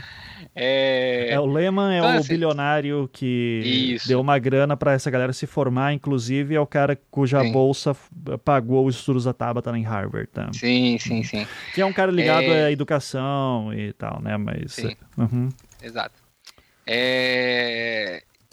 E aí, assim, o que eu acho que vai, que vai ocorrer, né, em relação a, a Tabata Amaral, que eu acho que seria fantástico, assim, para ela e por esse discurso nem esquerda nem direita, muito pelo contrário, né, é, que vai ser ela se juntar com as pessoas que forem expulsas dos partidos pela votação, se forem expulsas realmente pelo partido por conta da votação, é, e ficarem nesse rolê da Ciolo independente, entendeu? Uhum. Porque não seria coisa mais, adverti mais divertida e mais delícia do que essa, assim, ficar o período todo do mandato como um independente, entre milhões de aspas, né? Como independente nesse período todo, porque tá vendo? Tabata é foda. Ela não quer se filiar a ninguém, agora é uma pessoa 100% dependente, olha o pensamento dela original, né? E etc. É, e no período da próxima eleição, aí ela se filia a alguém entendeu? Sim. É o PSDB. É... A minha, cara, para mim ela tem Só toda a cara. PSDB. Eu te... Não, é, ela, ela, tem, tem toda tem. a cara do PSDB para mim. Tá até, foi até ver o Dória esses dias, enfim, mas enfim, ela é de São Paulo e tal, então é, seria super forte lá dentro. Ela ia pegar um monte de voto do centro, é, da, da, da, de centro, centro-direita também. É, enfim, é, só para não deixar passar batido também, eu quero só deixar claro aqui os, uh, você ah, queria complementar, Zamiliano? Desculpa. É não, que... pode continuar, daqui a pouco eu falo. Não, é porque uh, eu queria entrar um pouquinho sobre essa questão de pessoas que foram contra o que o partido mandou é, eu tenho alguns dados aqui. É, no, no, caso do PDT em específico, o PDT, então, o PDT tinha dito que uh, tinha uh, instruído a votar contra a reforma. Tá? Então a gente está uhum. falando da Tabata aqui, mas eu quero citar o nome dos outros caras também. Alex Santana, da Bahia, Flávio Santana, do Piauí, Gil Cutrim, do Maranhão, Jesus Sérgio, do Acre, Marlon Santos, Rio Grande do Sul, Silvia Cristina do, de Rondônia, Subtenente Gonzaga, de Minas Gerais, e Tabata Amaral, do, do, de São Paulo. Daí, tem uma thread muito legal no Twitter que foi feita pela Julie, arroba Jujulicevec, algo assim. Eu vou linkar ela no, aqui neste episódio para quem quiser dar uma olhada com calma. Uh, que ela fala assim: ó, tô dando uma olhada no voto dos deputados e apesar do que a gente pensa, nem tudo gira em torno da Tabata Amaral. Dos 27 deputados do PDT na Câmara, oito, incluindo a supracitada, votaram a favor da reforma da Previdência como os partidos votaram. Né? Ela continua aqui, né? Os eu, eu, vou mandar o, o, a thread aqui para vocês, caso vocês queiram ler junto comigo também, tá? Então, estou colocando aqui no chat. Então, tá aí. Uh, como os partidos votaram? Os únicos partidos que foram integralmente contra a reforma foram o PT, o PSOL, que é pouco expressivo, e o PCdoB, que é pouco expressivo, não chocando ninguém, pois são os partidos de oposição. Avante, dos sete deputados, apenas um votou contra a reforma partido bem inexpressivo como o PV. Esse segundo ficou bem dividido. Dos quatro deputados, dois votaram contra e dois a favor. Salvo engano, o Molon foi um que votou contra, né? E, e ele é do PV. Ele é do PV ainda, né? O Molon. Não, do, do, PSB. PSB? Ah, eu tô na época do PV ainda. Então, desculpa a cagada aqui, tá? Uh, então vamos lá. Cidadania, Novo e Patriota, três partidos sem muita representatividade dentro da Câmara, votaram integralmente a favor da reforma. O PSC, com oito deputados, teve um voto contra a reforma. Confesso que fiquei um pouco chocada, assim como um voto tucano e três votos do PP contra. Isso realmente foi surpreendente. Vemos então alguns partidos que ficaram bem divididos na votação: o próprio PDT, o PROS, pouco expressivo, e o PSB, votaram majoritariamente a favor da reforma, PSC, PSDB, PP, Solidariedade, PSD, um voto contra apenas, PL, idem ao PSD, e salvo engano do PL foi o do Tiririca, né? Avante, PROS e PRB, dois contra. Votaram integralmente a favor da reforma, o PS, PSL, que era óbvio, PTB, Podemos, MDB, Novo, DEM e Cidadania partidos com uma pessoa apenas, o PHS, que foi favorável, PMN contra, Rede contra, e o Luiz Antônio Correia, sem partido, votou a favor da reforma. Tá? Uh, dela bota aqui o link de quem votou como. E só para confirmar que Tiririca, o PL, exatamente, que votou, uh, foi o único voto do PL contra. É, que daí a piadinha do Tiririca é mais é, oposição do que Tabata, enfim, né? É, por que eu tô falando tudo isso? Para mostrar novamente que assim, a, a, a Tabata ela gera toda essa comoção. E isso cai um pouquinho daí na área do Marinho, já ao meu ver, porque ela é uh, um fenômeno de, assim, é, é, de, de redes sociais, ao meu ver. Ela causa comoção na esquerda, ela gira tudo. Uh, assim, acho que já deve ter tido pelo menos umas três ou quatro polêmicas uh, na, na esquerdosfera sobre a Tabata. Daí cai um pouco no que a Beatriz falou antes: fale bem, fale mal, fale de mim. É, então ela está circulando aí toda hora e ela está virando isso. E a pergunta que, que, que fica é: será que vai ser expulsa do partido ou não? E daí vem a outra dúvida em seguida: se, sendo ela expulsa, o, o mandato é dela ou do partido? É, alguém sabe me responder essa? Porque eu fiquei na dúvida. Porque alguém até lembrou isso no Twitter, uh, em uma outra thread que eu vi, que em 2003, quando alguns, alguns deputados do PT quiseram votar contra uh, a reforma da Previdência que o próprio Lula estava uh, eh, apoiando, uh, eles foram expulsos e daí conseguiram reverter a expulsão e depois eles saem do PT e formam o PSOL. Né? Isso aconteceu.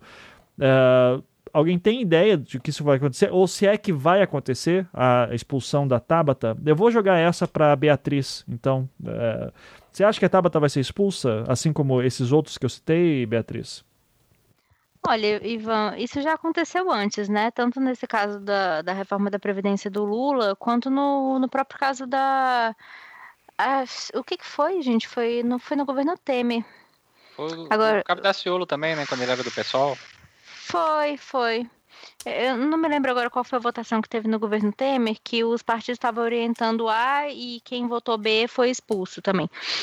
É, então é uma, é uma prática comum de, de retaliação dentre os partidos. É, teoricamente, você, você orienta é, né, você, o partido orienta a votação justamente para você consolidar os entendimentos e você não, enfim, você formar uma, uma hegemonia, digamos assim, dentro do, de, uma, de uma determinada proposta.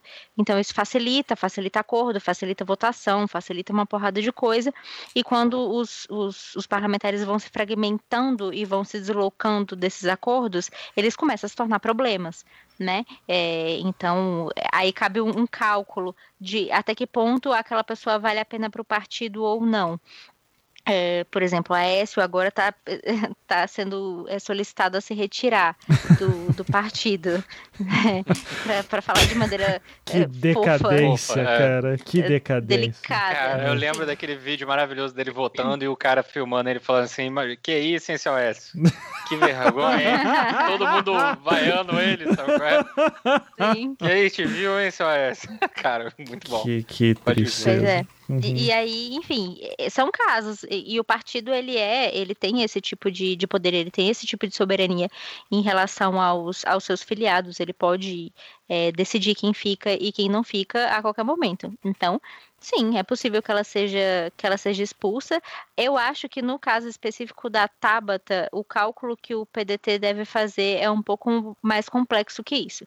Porque querendo ou não, ela é uma figura de força, ela é uma figura de peso, ela não é claramente uma figura é, de esquerda e, e, isso tem o, as, suas, as suas vantagens para o PDT é, ela acaba batendo de frente com a orientação do próprio Ciro Gomes, o que é um pouco problemático. Então, assim, é, é, é, um cálculozinho meio chato que eles vão ter que fazer em relação a ela. Em relação aos outros parlamentares, especificamente do PDT, não vejo grandes problemas. É, assim, expulsar ou não expulsar, a mídia não vai dar nem, dar nem atenção para isso, né? Então, não vejo isso como uma grande problemática, como uma grande coisa. Mas a Tabata, ela sempre, né, está sendo é, tirada para Cristo, então todos os jornais estão com a foto dela estampada e não com a foto dos outros sete parlamentares que também é, não seguiram a orientação do partido.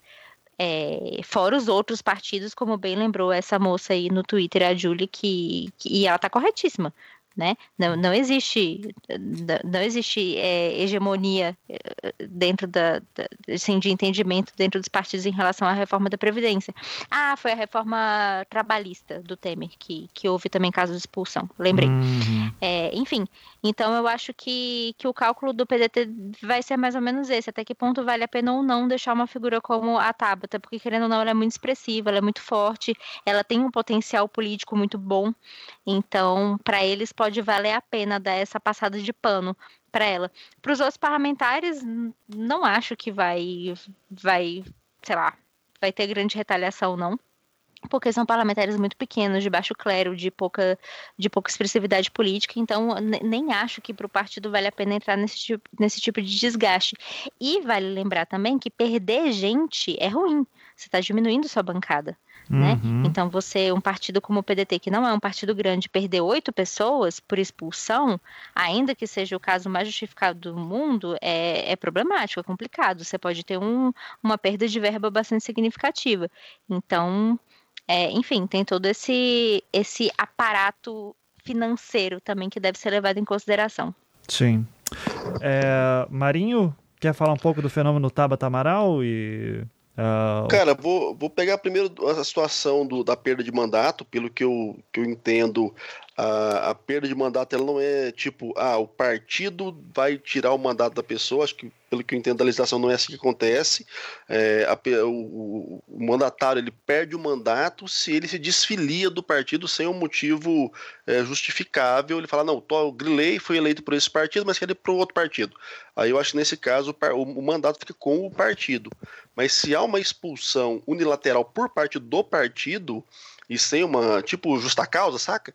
Parece que o cara fica com o mandato. Então, nesse caso, seria é, complicado para o PDT é, tirar oito de uma vez, porque ele perderia quase um terço, eu acho, da, da sua representação aí no, no plenário. Uhum. A questão da Tabata, é, vale é, pontuar que ela é uma figura extremamente midiática, né? Ela, ela quebra com algumas, alguns paradigmas da representação política tradicional, porque ela é jovem, ela é mulher, ela é bonitinha, ela tem um discurso fluido, ela, ela, ela ganhou é, é, notoriedade no caso da, daquela comissão onde ela peitou o Vélez Rodrigues e aí depois ele foi demitido e atribuíram um pouco dessa demissão à força dela no discurso dela. Então ela ganhou holofote. Né? Ela, ela traz aí talvez na perspectiva de muita gente, um certo frescor para o ambiente político por ser, por ter essas características. E por isso a mídia que gosta de estampar rostos jovens e belos na comoção nacional, né, trouxe ela para esse holofote. Uh, agora, como isso vai reverberar, de fato, tem que ser pensado porque há vários interesses por trás disso. E aí a gente vai entrar num ambiente de bastidor que é a questão de legitimação de poder. Pelo mesmo lado que perder a Tabata enquanto um quadro que atrai os holofotes, isso pode apoiar o partido em algumas ações, manter a Tabata sendo rebelde pode desmerecer ou deslegitimar a figura de poder de grandes caciques do partido, como o Ciro Gomes e o próprio presidente, o Lupe. Então, é um momento tenso para o próprio partido, porque ele vai ter que ponderar. E aí, se a gente passa o pano e fica com ela, a nossa imagem pode degradar. E o complicado na, no ambiente político de ter a sua imagem de líder degradada é que você pode estimular novos motins, né? E aí você perde de fato a liderança. E isso é péssimo para quem controla o partido como se fosse o seu próprio gabinete. Uhum. E ao mesmo tempo, ah, então não, vamos chutar assim para manter a nossa virilidade enquanto donos do partido e o que a gente acredita e foda-se. Só que aí você perde representação no Congresso. Então não é muito simples agora, né? Eu acho que houve ali no primeiro momento aquela, aquelas questões de ameaças, né? Ah, você é homem, cospe aqui, e aí quem fazia quando era criança. Mas agora que virou verdade, e aí? Como é que eles vão lidar com isso? Se, de fato, há uma tentativa de construção de uma via que quer se descolar dessa política que alguns chamam né, da nova política ou uma política tradicional, que para mim é tudo política, muda porra nenhuma, é só slogan. Mas se querem se distanciar dessa nova política que está sendo configurada nas, nas ordens bolsonaristas e do novo e parará, e que aí as esquerdas tratam como o antipovo, o Ciro Gomes vai ter que fazer valer a sua força, o Lupe vai acabar anuindo a isso e vão expulsá-la. Porque agora é hora de mostrar poder, né? Não, não dá para ser diferente disso. Agora, se é não, a gente está gostando dessa brincadeira midiática, de ter reverberação na mídia em nome dela e o partido sempre sai atrelado a ela e tal, vão criar algum artifício retórico, passar um pano, dar uma bronca e a vida vai seguir tranquilamente daqui por diante e sei lá, lá na frente vão usá-la para se contrapor a um outro tipo de polêmica e ela volta a ser a queridinha de, de ambientes moderados de centro-esquerda, talvez, né? Uhum. Para não falar de esquerda, que os amilianos vai me xingar e vai querer bater na minha cara. Então, assim, são questões agora muito mais, como eu falei anteriormente, propagandísticas do que de efetividade política. Porque é. a efetividade política foi, ela votou contra. Foda-se. Ela é. cagou. E aí? Uhum. Vão bater ou não vão bater? Né? O resto agora, bicho, é dinâmica comunicacional de é, é, legitimação de força. Quem tem mais força? É o partido ou é a Tabata? Isso. E é. aí é uma uhum. questão complexa, né? É. Ciro Gomes e o Lupe baixarem a cabeça para a menina que tá chegando agora, ou que fosse um menino que tá chegando agora, ia ser complexo pelo que a gente conhece das estruturas tradicionais do poder político de Brasília. Uhum. Mas, como a gente vive em tempos loucos, nada é impossível. Sim. É, é, é que eu, cara, deve ser muito dolorido. É, digo para o Ciro, para o Lupe, para muita gente da base do PDT, uh, inclusive da juventude do PDT, você vê o MBL dando parabéns para a Tabata, sabe? É, e, e, daí eu não sei se a Tabata diz, é isso mesmo, eu, eu não sou nem de esquerda nem de direita, como ela já falou outras vezes. Muito pelo contrário. Muito pelo contrário. é, então, legal, estamos aqui. O, o, MBL é uma representação democrática show e eu tenho puto orgulho de que eles estão me reconhecendo que a gente está lutando pelo bem do Brasil. Eu acho que receber um elogio do MBL é, devia ser um aviso, tipo, velho, você tá tá. Você, tá fazendo alguma coisa errada. É, Corra para as colinas. É, assim, se, veja bem que o espectro político você gostaria de estar sendo reconhecido, sabe? Então. Ô, Ivan, ah. para mim, esse momento agora, é, ele pontua muito uma conversa que eu tive com a Sabrina, inclusive, que encontrei com ela no lançamento do livro dela aqui em Goiânia recentemente, né? E na fala dela, ela cita Gramsci e fala né, da, da, frase dele de que o velho tá morrendo e o novo parece que não tá pronto para nascer. É muito isso, né, cara? Nossa política tá nesse momento. A galera que tá no mindset de mais antigo e, e numa, numa, legitimação de poder pela força, não tá sabendo lidar com essa molecada que surge é, num, num, num poder difuso, num poder que é estruturado numa comunicação pura e simples comunicação, sem lastro no exercício prático do poder. Então isso é muito doido, cara. Então, assim, eu fico imaginando pra essa galera mesmo, deve ser o zaralho pensar, caralho, e agora? A gente uhum. falou com ela, batemos o pé, e ela fez beijo, e virou a cara e foi embora. O que a gente faz, cara? É. Deve ser muito difícil mesmo para esse pessoal tentar lidar com essa nova dinâmica, nova dinâmica política, ou como a Sabina trata, da, da pós-política, que é, é, é muito confuso mesmo. Para todo mundo, eu acho. É, São se... os millennials. é, se o, se o pessoal uh, no PDT for esperto, não faz nada agora, né? Porque, cara, o Ciro Gomes já tem a fama de coronel, né? Se, se solta, se expulsa a Tabata e tal, e às vezes não nem é uma decisão dele, às vezes pode ser do próprio Lupe direto, vai saber. É, é bom lembrar que a Tabata, a primeira vez que viralizou na internet foi ela fazendo pergunta pro Ciro Gomes quando ele tava, quando ele tava lá em Harvard, né? Daí, famoso vídeo que nem aparecia ela, só aparecia a voz dela falando: Ó, oh, eu tô fazendo astronomia, mas também quero entrar na política, não sei o quê. Daí o Ciro Gomes dá aquela maluquice lá sobre sobre o início do tempo e espaço e tal. E ali ela já virou, ali ela já conseguiu, uh, começou a construir uma base, né? Então já teve gente que começou, ah, quem que é essa menina? Quero saber quem é. Uh, então ela, já conseguiu uh, juntar uma galera em torno dela muito antes disso. Então eu só não sei se o caminho dela natural é o, pelo por, uma via que o Ciro Gomes quer tentar construir, que é eu sou uma alternativa centro-esquerda sem o PT né? E, e, e, eu não sei se a Tabata vai ajudar nisso. Então o cálculo ali vai ser muito complicado de ser feito. É, enfim, mas vamos, vamos fazer um sim ou não, né? Jamiliano, você acha que ela vai ser expulsa? Qual a sua aposta? eu acho que vai, vai depender da coerência do PDT, né? Então, é. assim, tendo visto que o PDT até pouco tempo, eu não sei se essa pessoa está lá ainda, tinha um deputado condenado é, preso que saía para trabalhar como deputado, né? Vai da, da, coerência do. Desse, desse, nível de coerência do PDT. Se eu, não, se eu não me engano, se era esse deputado mesmo. Mas eu acho que era. É, mas era do PDT? Eu acho. Eu acho que tinha. tinha porque tinha, tem vários, na verdade, né? É, tem alguns. Eu, né? eu vi uma reportagem recentemente, parece que tinha um também. Alguém, depois eu pesquiso aqui direitinho para não, não engano, fazer injustiça aí o, com o PDT. Se eu não me engano, era, esse era um caso do, do deputado saudoso deputado Boca Aberta aqui do Paraná, né? Que deu lá a Champions League pro Moro ele tava com tornozeleira eletrônica Velho, não faz muito eu tempo. Eu cada vez mais odeio Curitiba em todo o Paraná. Era isso que eu ia falar. Ô, Ivan, na boa, velho, eu tenho que ficar escutando o plenário e o boca aberta, bicho. É, é assim, uma, uma experiência, assim, Deus tá me esperando ali de braço aberto, velho. Ó, mas... Boca aberta foi o que deu o, o... A Champions League pro Moro. Não, acho que nesse cara aí não. Não, mas, é, mas assim, ó, é, a justiça seja feita. Ele é do PROS. É, o Boca Aberta, ele é de Londrina, que é no norte do Paraná, que todo mundo conhece como São Paulo. Tá, tá é, deve, ali deveria ser estado de São Paulo por algum acidente geográfico, colocaram dentro de Curitiba, ah, dentro tá. do Paraná, mas enfim, né?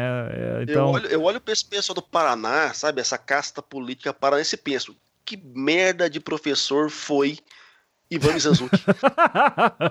é, pois é, desculpa aí, juventude, né? Mas é. Inclusive, Paraná que votou é, todos a favor, praticamente, da reforma da Previdência, com algumas exceções, né? Então. Uh, inclusive, um que, que votou. Inclusive, contra... tem Ratinho Júnior que está sendo cotado para a presidência. Não, mas, cara, não. É, vai demorar muito para isso ser cogitado. Não, tá, tá, ventilando já. O pai dele quer elegê-lo. Não, mas daí o pai. E o pai bom, dele é amigo do muro. É, daí o pai dele, daí eu já não sei, né? Mas, enfim, uh, Zamiliano, sim ou não, cacete? Vai, vai ser expulso então, ou não? É, é, isso, vai depender da coerência do. É, depois de ponderar o que os nossos é, colegas falaram aqui, eu acho que vai depender da coerência do PDT. Eu espero que se o PDT tenha coerência, ele expulse os oito. Né? Uhum. Né? Não só a Tabata Moral, a, a, a Amaral. a moral. É, a moral. que também dá uma piadinha boa, mas enfim. Porra. É, eu espero que ele seja coerente, né? E, e expulse os oito. Ah, mas vai perder muito. Bom, vocês ameaçaram, agora vocês têm que cumprir. Né? O famoso, você tem uma arma, você puxou a arma, se você não for usar, meu amigo, você puxou a arma pro cara e não for usar, velho, não, não puxa a arma, deixa ela quieta aí no canto. Porque se você não for usar, você vai tomar porrada pra caralho. Né? Então você acha que tinha que expulsar? Todo eu mundo? Eu acho que tinha que expulsar, todo mundo. Eita, se nós. eles ameaçaram de que expulsar, tem que expulsar, ué. Uhum. É, é... Agora, se eles não forem expulsar, parabéns, PDT, mais uma vez. Né? mais uma vez, é.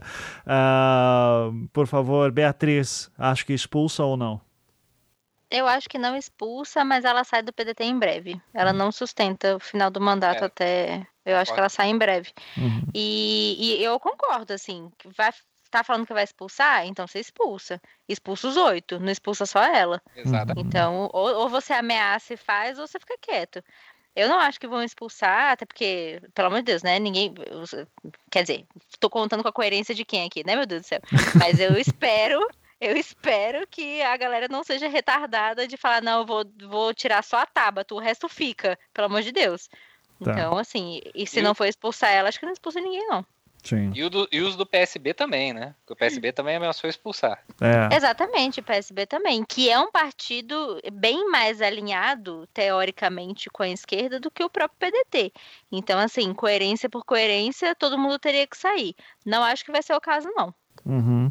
É, o PSB que começou agora, né, faz, vai, uns dois anos aí, a, a tentar fazer uma guinada mais à esquerda, inclusive em diretórios municipais, assim, que até então o PSB era meio que, é, vai qualquer um aqui dentro, assim, vai falando que, então... Pombo, né? É, é, é então, agora que eles estão tentando entrar nessa, assim, vamos ver o que vai ser. É. Então, Marinho, você acha que expulsa ou não? Cara, eu vou ser pragmático, né? Se eu fosse do PDT, se eu fosse o Lupe ou o Ciro, até para manter uma narrativa que pudesse me ser útil depois propagandisticamente, pensando nas próximas eleições, passava o cerol na geral, entendeu? Porque aí você tenta dar a, a, a visibilidade que não, agora a gente. E aí tentando até limpar fazer uma meia-culpa, né? Como gostam muito de dizer atualmente das esquerdas. Não, a gente está de fato agora com a esquerda, vamos limpar o nosso partido, vamos ser o novo PT, como o Ciro tenta ser há muito tempo.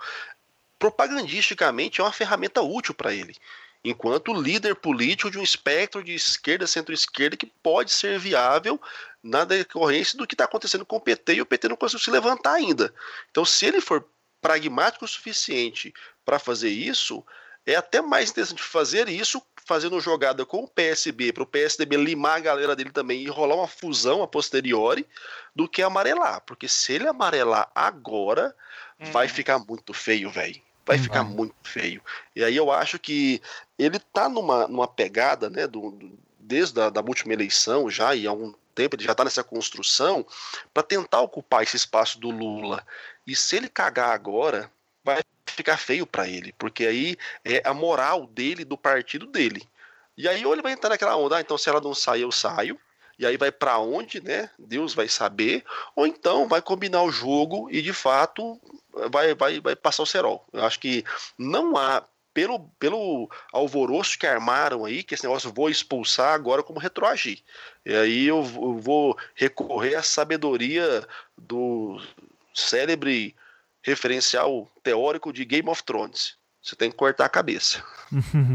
é. Agora, eu gostaria só de fazer um adendo, fazendo uma de advogada do diabo aqui, só um minutinho. Claro. É, eu acho que esse, é, é, essa posição, especialmente do, do Lupe, do Ciro, de falar que ia expulsar e tal, é, claro, radical e nada, nada menos a esperar do Ciro Gomes e tudo mais, mas assim, é, querendo ou não, a Tabata passou as emendas que ela queria para dentro da reforma. Uhum. E, e isso é um ponto importante é, que no final das contas ela fez um cálculo que é total pragmatismo e você pode concordar ou não, isso pode ser coerente ou não com a ideologia que ela prega, mas é um cálculo político que é feito, que é, ela sabia que a reforma ia passar, com ou sem a, a aprovação dela, com ou sem o voto dela, o que, que ela fez? Ela socou umas emendas lá para dentro para tentar amenizar o que ela podia amenizar, para tentar reduzir o o, o, o, efeito negativo que ela achava que poderia reduzir naquele momento, conseguiu, as emendas dela foram acatadas e aí ela,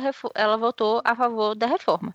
Então, assim, é, dizer que você vai expulsar porque você votou a favor, nesse caso especificamente da Tabata, acaba sendo o, o partido se coloca numa posição muito delicada e extremamente desnecessária, uhum. que é aí eu volto, né? Já que falou que vai expulsar, agora eu acho que tem que expulsar mesmo, mas, no entanto, todavia, ela fez o que ela tinha que ter feito, que foi o papel de parlamentar dela. Sim. Que foi fazer o cálculo, tentar reduzir o dano. Ela conseguiu reduzir o dano, tendo, tendo sido reduzido o dano que, na visão dela, era possível de ter sido feito naquele momento, ela votou a favor da reforma. Ora, então, tá. Sim. Ok, mas agora eles já falaram que vão expulsar e aí já se colocaram numa posição super horrorosa. Agora vai ter que expulsar uhum. mesmo. Antes de eu dar a palavra pro Marinho que tá louco para falar, só para você fazer a, a, a, continuar o advogado do diabo aí, então, uh, Beatriz. Mas tudo bem. Ela, se ela votasse contra, as emendas que ela fez não, seria, não seriam derrubadas, né? Não, uh, não seriam. Então, não. ela poderia simplesmente dizer, ó, fiz as emendas, foi o que eu pude fazer, ainda assim estou insatisfeito, Sim. vou ser coerente. É, Sim. Não, né? com certeza. É, com certeza. Sim. Ou, ainda assim, ela diz que esse é o pepino todo né, da questão. As emendas, Sim. pô, legal, você fez seu trabalho como parlamentar mesmo. E podia ter dito, não, não, não quero, ainda assim tá ruim. E é, é, é o que, inclusive, é, é uma atitude louvável você, por exemplo, votar em algum candidato e depois ficar reclamando dele, ficar cobrando para que ele faça coisas hum. melhores. Isso faz parte da democracia, né? Ah, Exato. Aí é uma questão de coerência pessoal dela, né? É. Não, não mais do partido. É, a partir do momento que ela vota a favor, daí esse é o pepino. Quem que ela tá querendo atrair? Daí é o MBL dando parabéns. É isso que incomoda, né? Uh, mas ao mesmo tempo tem muita gente que tá uh, tipo, não, a Tabata tá certa, a Tabata tá certa. Então, enfim, Marinho, manda aí. Daí depois o Zamiliano. Só pegando uma coisa que eu aprendi com a minha professora Beatriz Falcão, em um República Cast que nós gravamos há um tempo, que no jogo de poder dentro do Congresso, o que manda de fato é a presença do partido. Os uhum. independentes ali desaparecem. Sim. E aí, o que que me, me, me traz essa ideia? A, a, a Tabata, né, ela tem um discurso para tentar manter o mandato. Ela jogou as emendas para dentro e papapá e tal. Porém, ela não vai ter força suficiente se o partido se articular bem para dominar a narrativa e construir uma narrativa contrária à dela, para sobrepor a narrativa dela no contexto político e até mesmo no contexto midiático.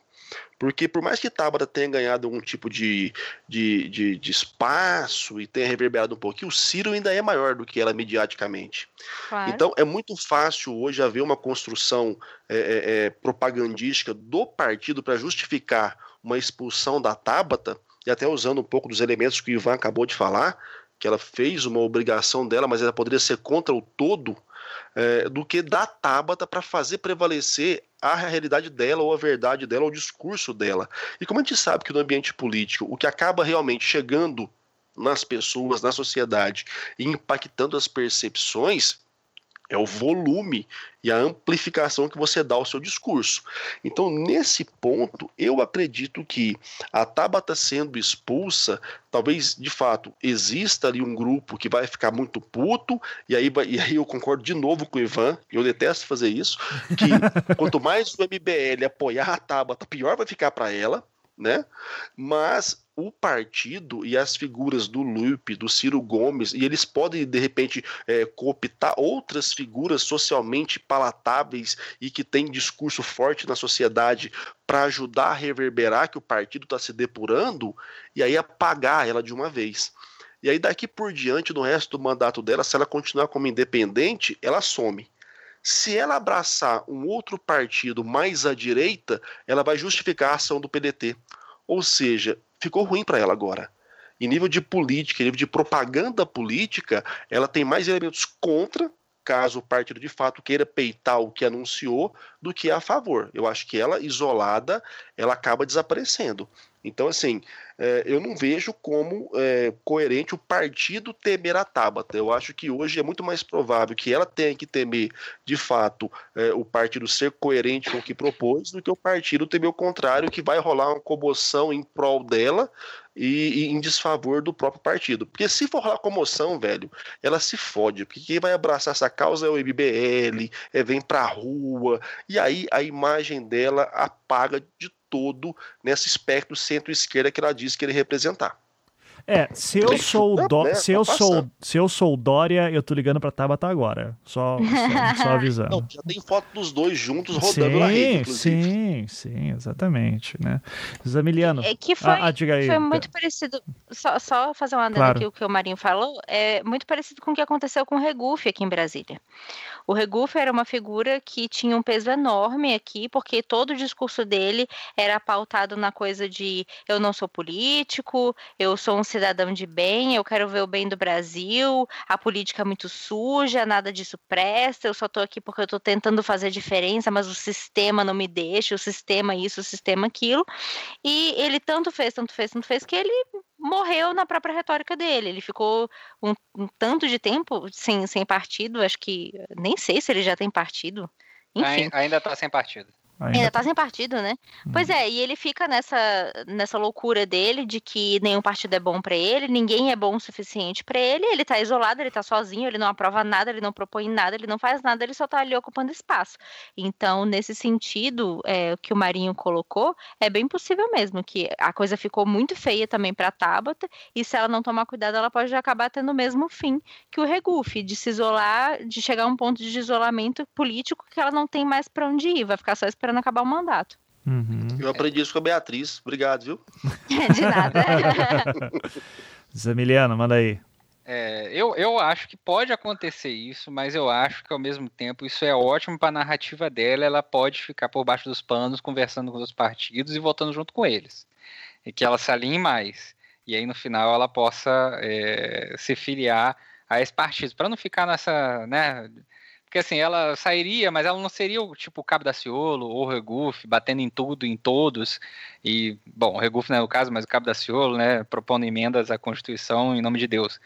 Enfim, é, acho que, que também existe essa outra possibilidade, mas isso é uma aposta minha, né, enfim. Uhum. É, o que eu queria, eu queria sentar é sobre a questão da esquerda e direita, né? Vocês tocaram isso duas vezes, vai lá, os amilianos, mesmo sabendo que não é esquerda. Assim, eu acho que a concepção de esquerda e direita é muito mais complexa. Complexa. Complexa. complexa a palavra é complexa já também. Tá difícil. É muito mais complexa.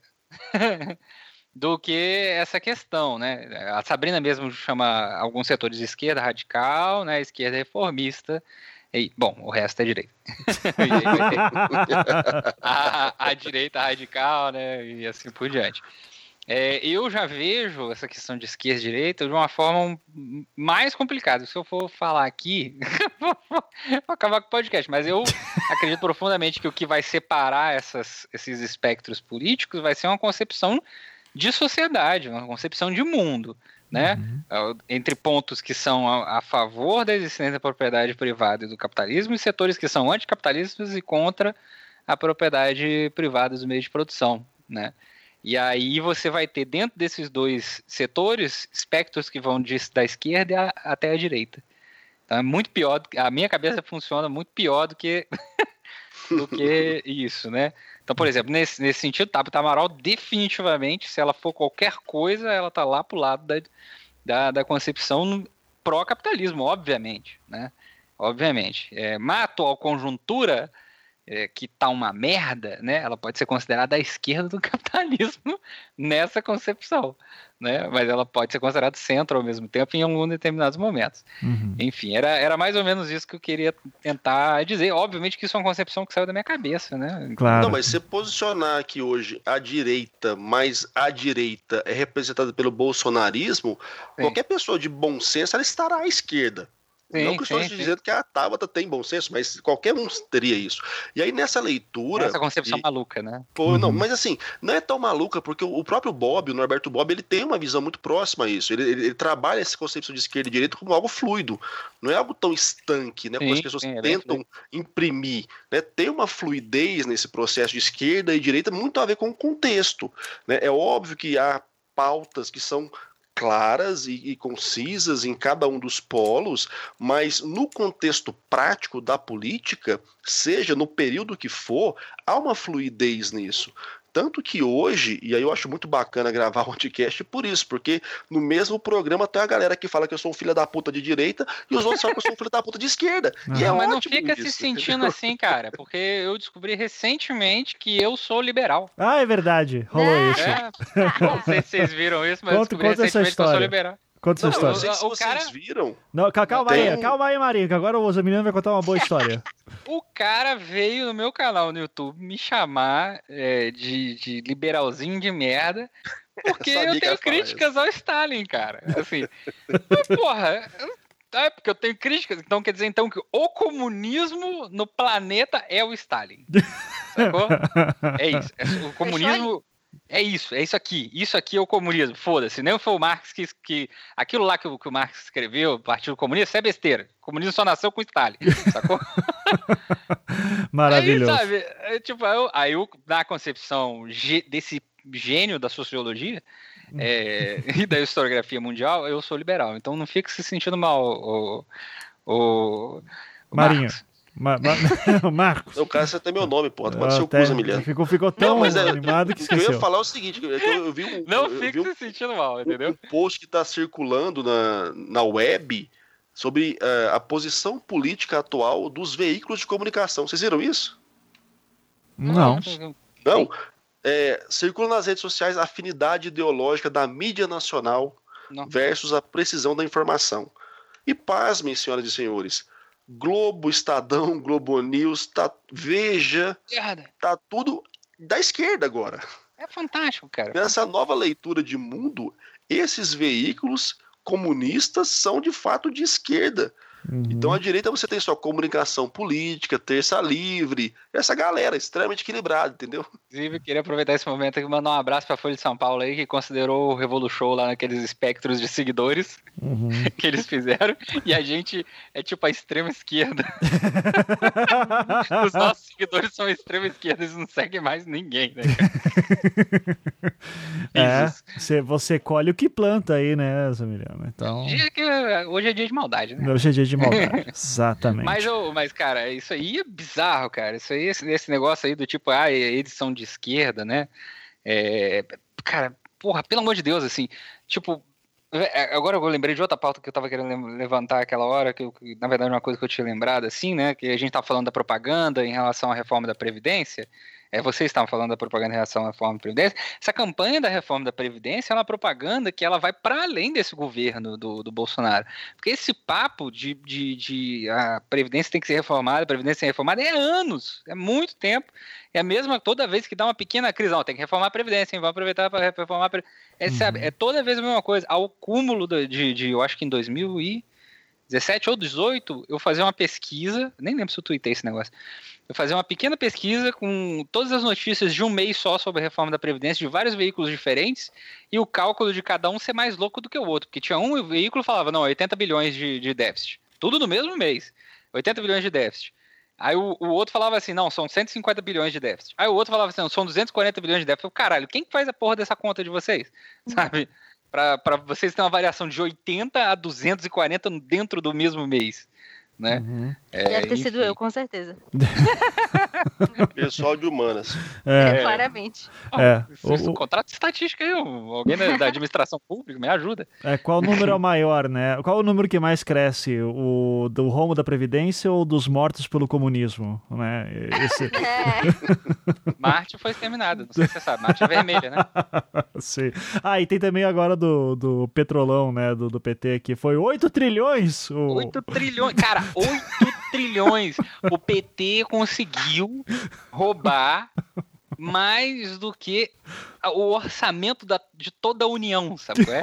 Que é em 2 a 3 trilhões de reais. É, é foda. É, não, é, também justiça já feita, aí seria o cálculo do dinheiro movimentado em não sei quantos anos. Cara, ainda assim é, é um cálculo maluco que a Polícia Federal inventou, então. Eles né, podiam parabéns. pegar tudo isso e pagar a dívida externa aí, pô.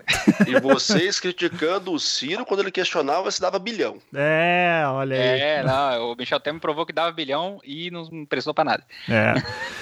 Bom, gente, eu acho que já podemos encerrar. Eu acho que é bom só relembrar, né, que algumas coisas que falaram que a PEC do fim do mundo, a econo... ah, primeiro tirar Dilma, a economia ia melhorar, depois a PEC do fim do mundo ia melhorar, daí reforma trabalhista, trabalhista. Ah, e agora tamanho na reforma da previdência. A próxima vai ser a do a da tributária. Uh, e, e, eu, toda vez que eu lembro essas coisas, eu só fico com vontade de socar o Ricardo Morim, que tem um vídeo filho da puta dele lá em 2015, que, que o cara ficava falando: não, não, agora tira Dilma melhor. E ele fala exatamente essas três coisas. E, e olha só como, como estamos bem, né, uh, senhor Ricardo Morim. Então, Mas você acha que ele tá um centavo mais pobre? Só para questionar não, esse fato? Muito, é, pois é, para ele realmente melhorou muito. Isso eu não Vida duvido. sofrida. Ele é. tá que nem o General Heleno. pra caralho de lá pra cá, meu amigo. Ganhou muito dinheiro. É. é ele, não, ele tá que nem o General Heleno, com vergonha do salário que ele recebe.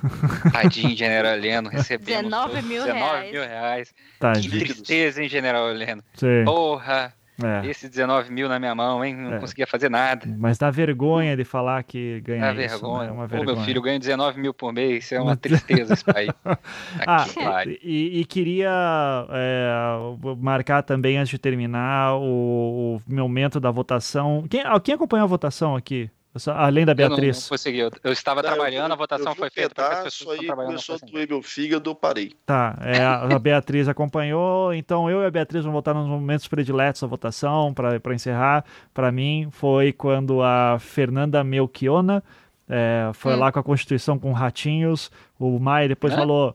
Você não ficou sabendo disso? É, é, basicamente, assim, ela, ela chegou lá com a Constituição com alguns ratinhos de brinquedo colados. Eu vi, eu vi a imagem. É, colados na capa da Constituição, falando que os ratos estavam corroendo, estavam roubando a presidência e tal. É, e daí o Maia, depois, quando fazer o pronunciamento dele, citou ela e depois ela foi lá e pistolou pra caralho no, no microfone. Eu achei foda a pistolagem dela depois, assim. É... Qual foi a pistolagem? Não, falando assim: olha, vocês estão indo contra a Constituição aqui porque estão acabando com a Previdência das pessoas, blá blá blá, blá e, e, daí falou do, do, Porque o Maia falou: ó, teve gente que veio aqui com um rato na, na Constituição e tal. e ela disse: vocês estão indo contra a Constituição. Então foi, foi um momento aí memorável. Tá? Beatriz, diga aí o um momento que te marcou também, então. Ah, acho que foram dois, assim. O primeiro, e essa, essa cena sempre me marca, é a Erika Kokai. A Erika Kokai é a pessoa mais barulhenta da história da humanidade. Eu fico chocada. A mulher tem, sei lá, quase 60 anos e grita que nem uma matraca. Um negócio impressionante. a, a, garganta, o fonoaudiólogo da Erika Cocai deve se, se virar do avesso, né? Porque a garganta. Ou ficar muito mulher... orgulhoso, né? Ou ficar muito orgulhoso, né, bicho? Porque ali tem uma potência vocal que eu vou te contar um negócio. A bicha grita, ali grita. Uhum. Mas tava, tava no meio da discussão, assim, era cedo, era umas quatro e meia, cinco horas da tarde. E o Maia estava lá tentando organizar a votação e tudo mais. E a Erika Coquela chegou muito plena, assim, muito, muito calma, com, com o regimento interno na mão e fez uma fez uma, um pedido de ordem, né? Levantou a mãozinha pela ordem, seu presidente, pela ordem, não sei o quê, e que, quis meter uma, uma questão regimental é, no meio da votação para ver os destaques para ver eh, de maneira individual os, os, destaques globais, o que daria, sei lá, umas cinco horas a mais de sessão.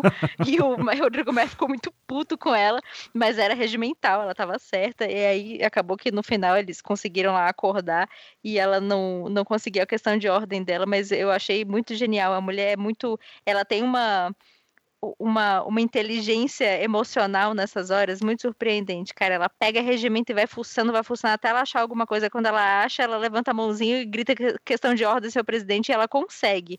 É um negócio muito bizarro. Eu adoro a Cocai. Fantástico. E, e o segundo momento memorável foi o Rodrigo Meia chorando, né? Porque ele chorou na, no momento da, da aprovação. Aham. Uhum, uhum. Com a musiquinha do Chaves no fundo? Porra, é, tá pois é, só faltou isso.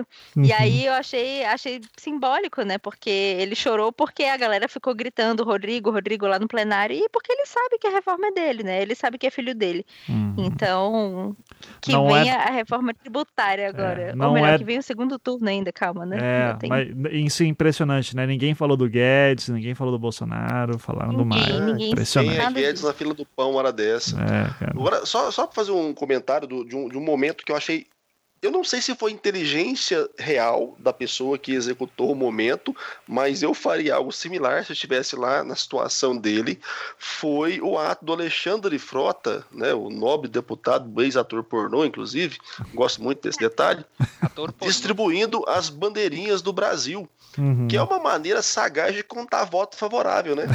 Cara, não sei se ele pensou nisso, mas é uma puta estratégia você contar quem de fato tá aí a favor do seu projeto. Mas, o... mas usaram isso já. Usaram isso já, acho que foi no impeachment. Uhum. É. No impeachment da Dilma também saíram distribuindo bandeirinha para ver, para eles saírem contando é, fisicamente eu... quantos votos tinham. E eu acho que nessa é, mas votação. o Alexandre Frota que cabeçou, velho. Não, mas, só, mas aí que tá. tá acho, acho, que não foi Alexandre Frota. Ele. É, é, acho que alguém orientou. Tinha vídeo do Hélio Negão também distribuindo bandeirinha e tal. Então, é, isso daí foi, veio do PSL, provavelmente, né?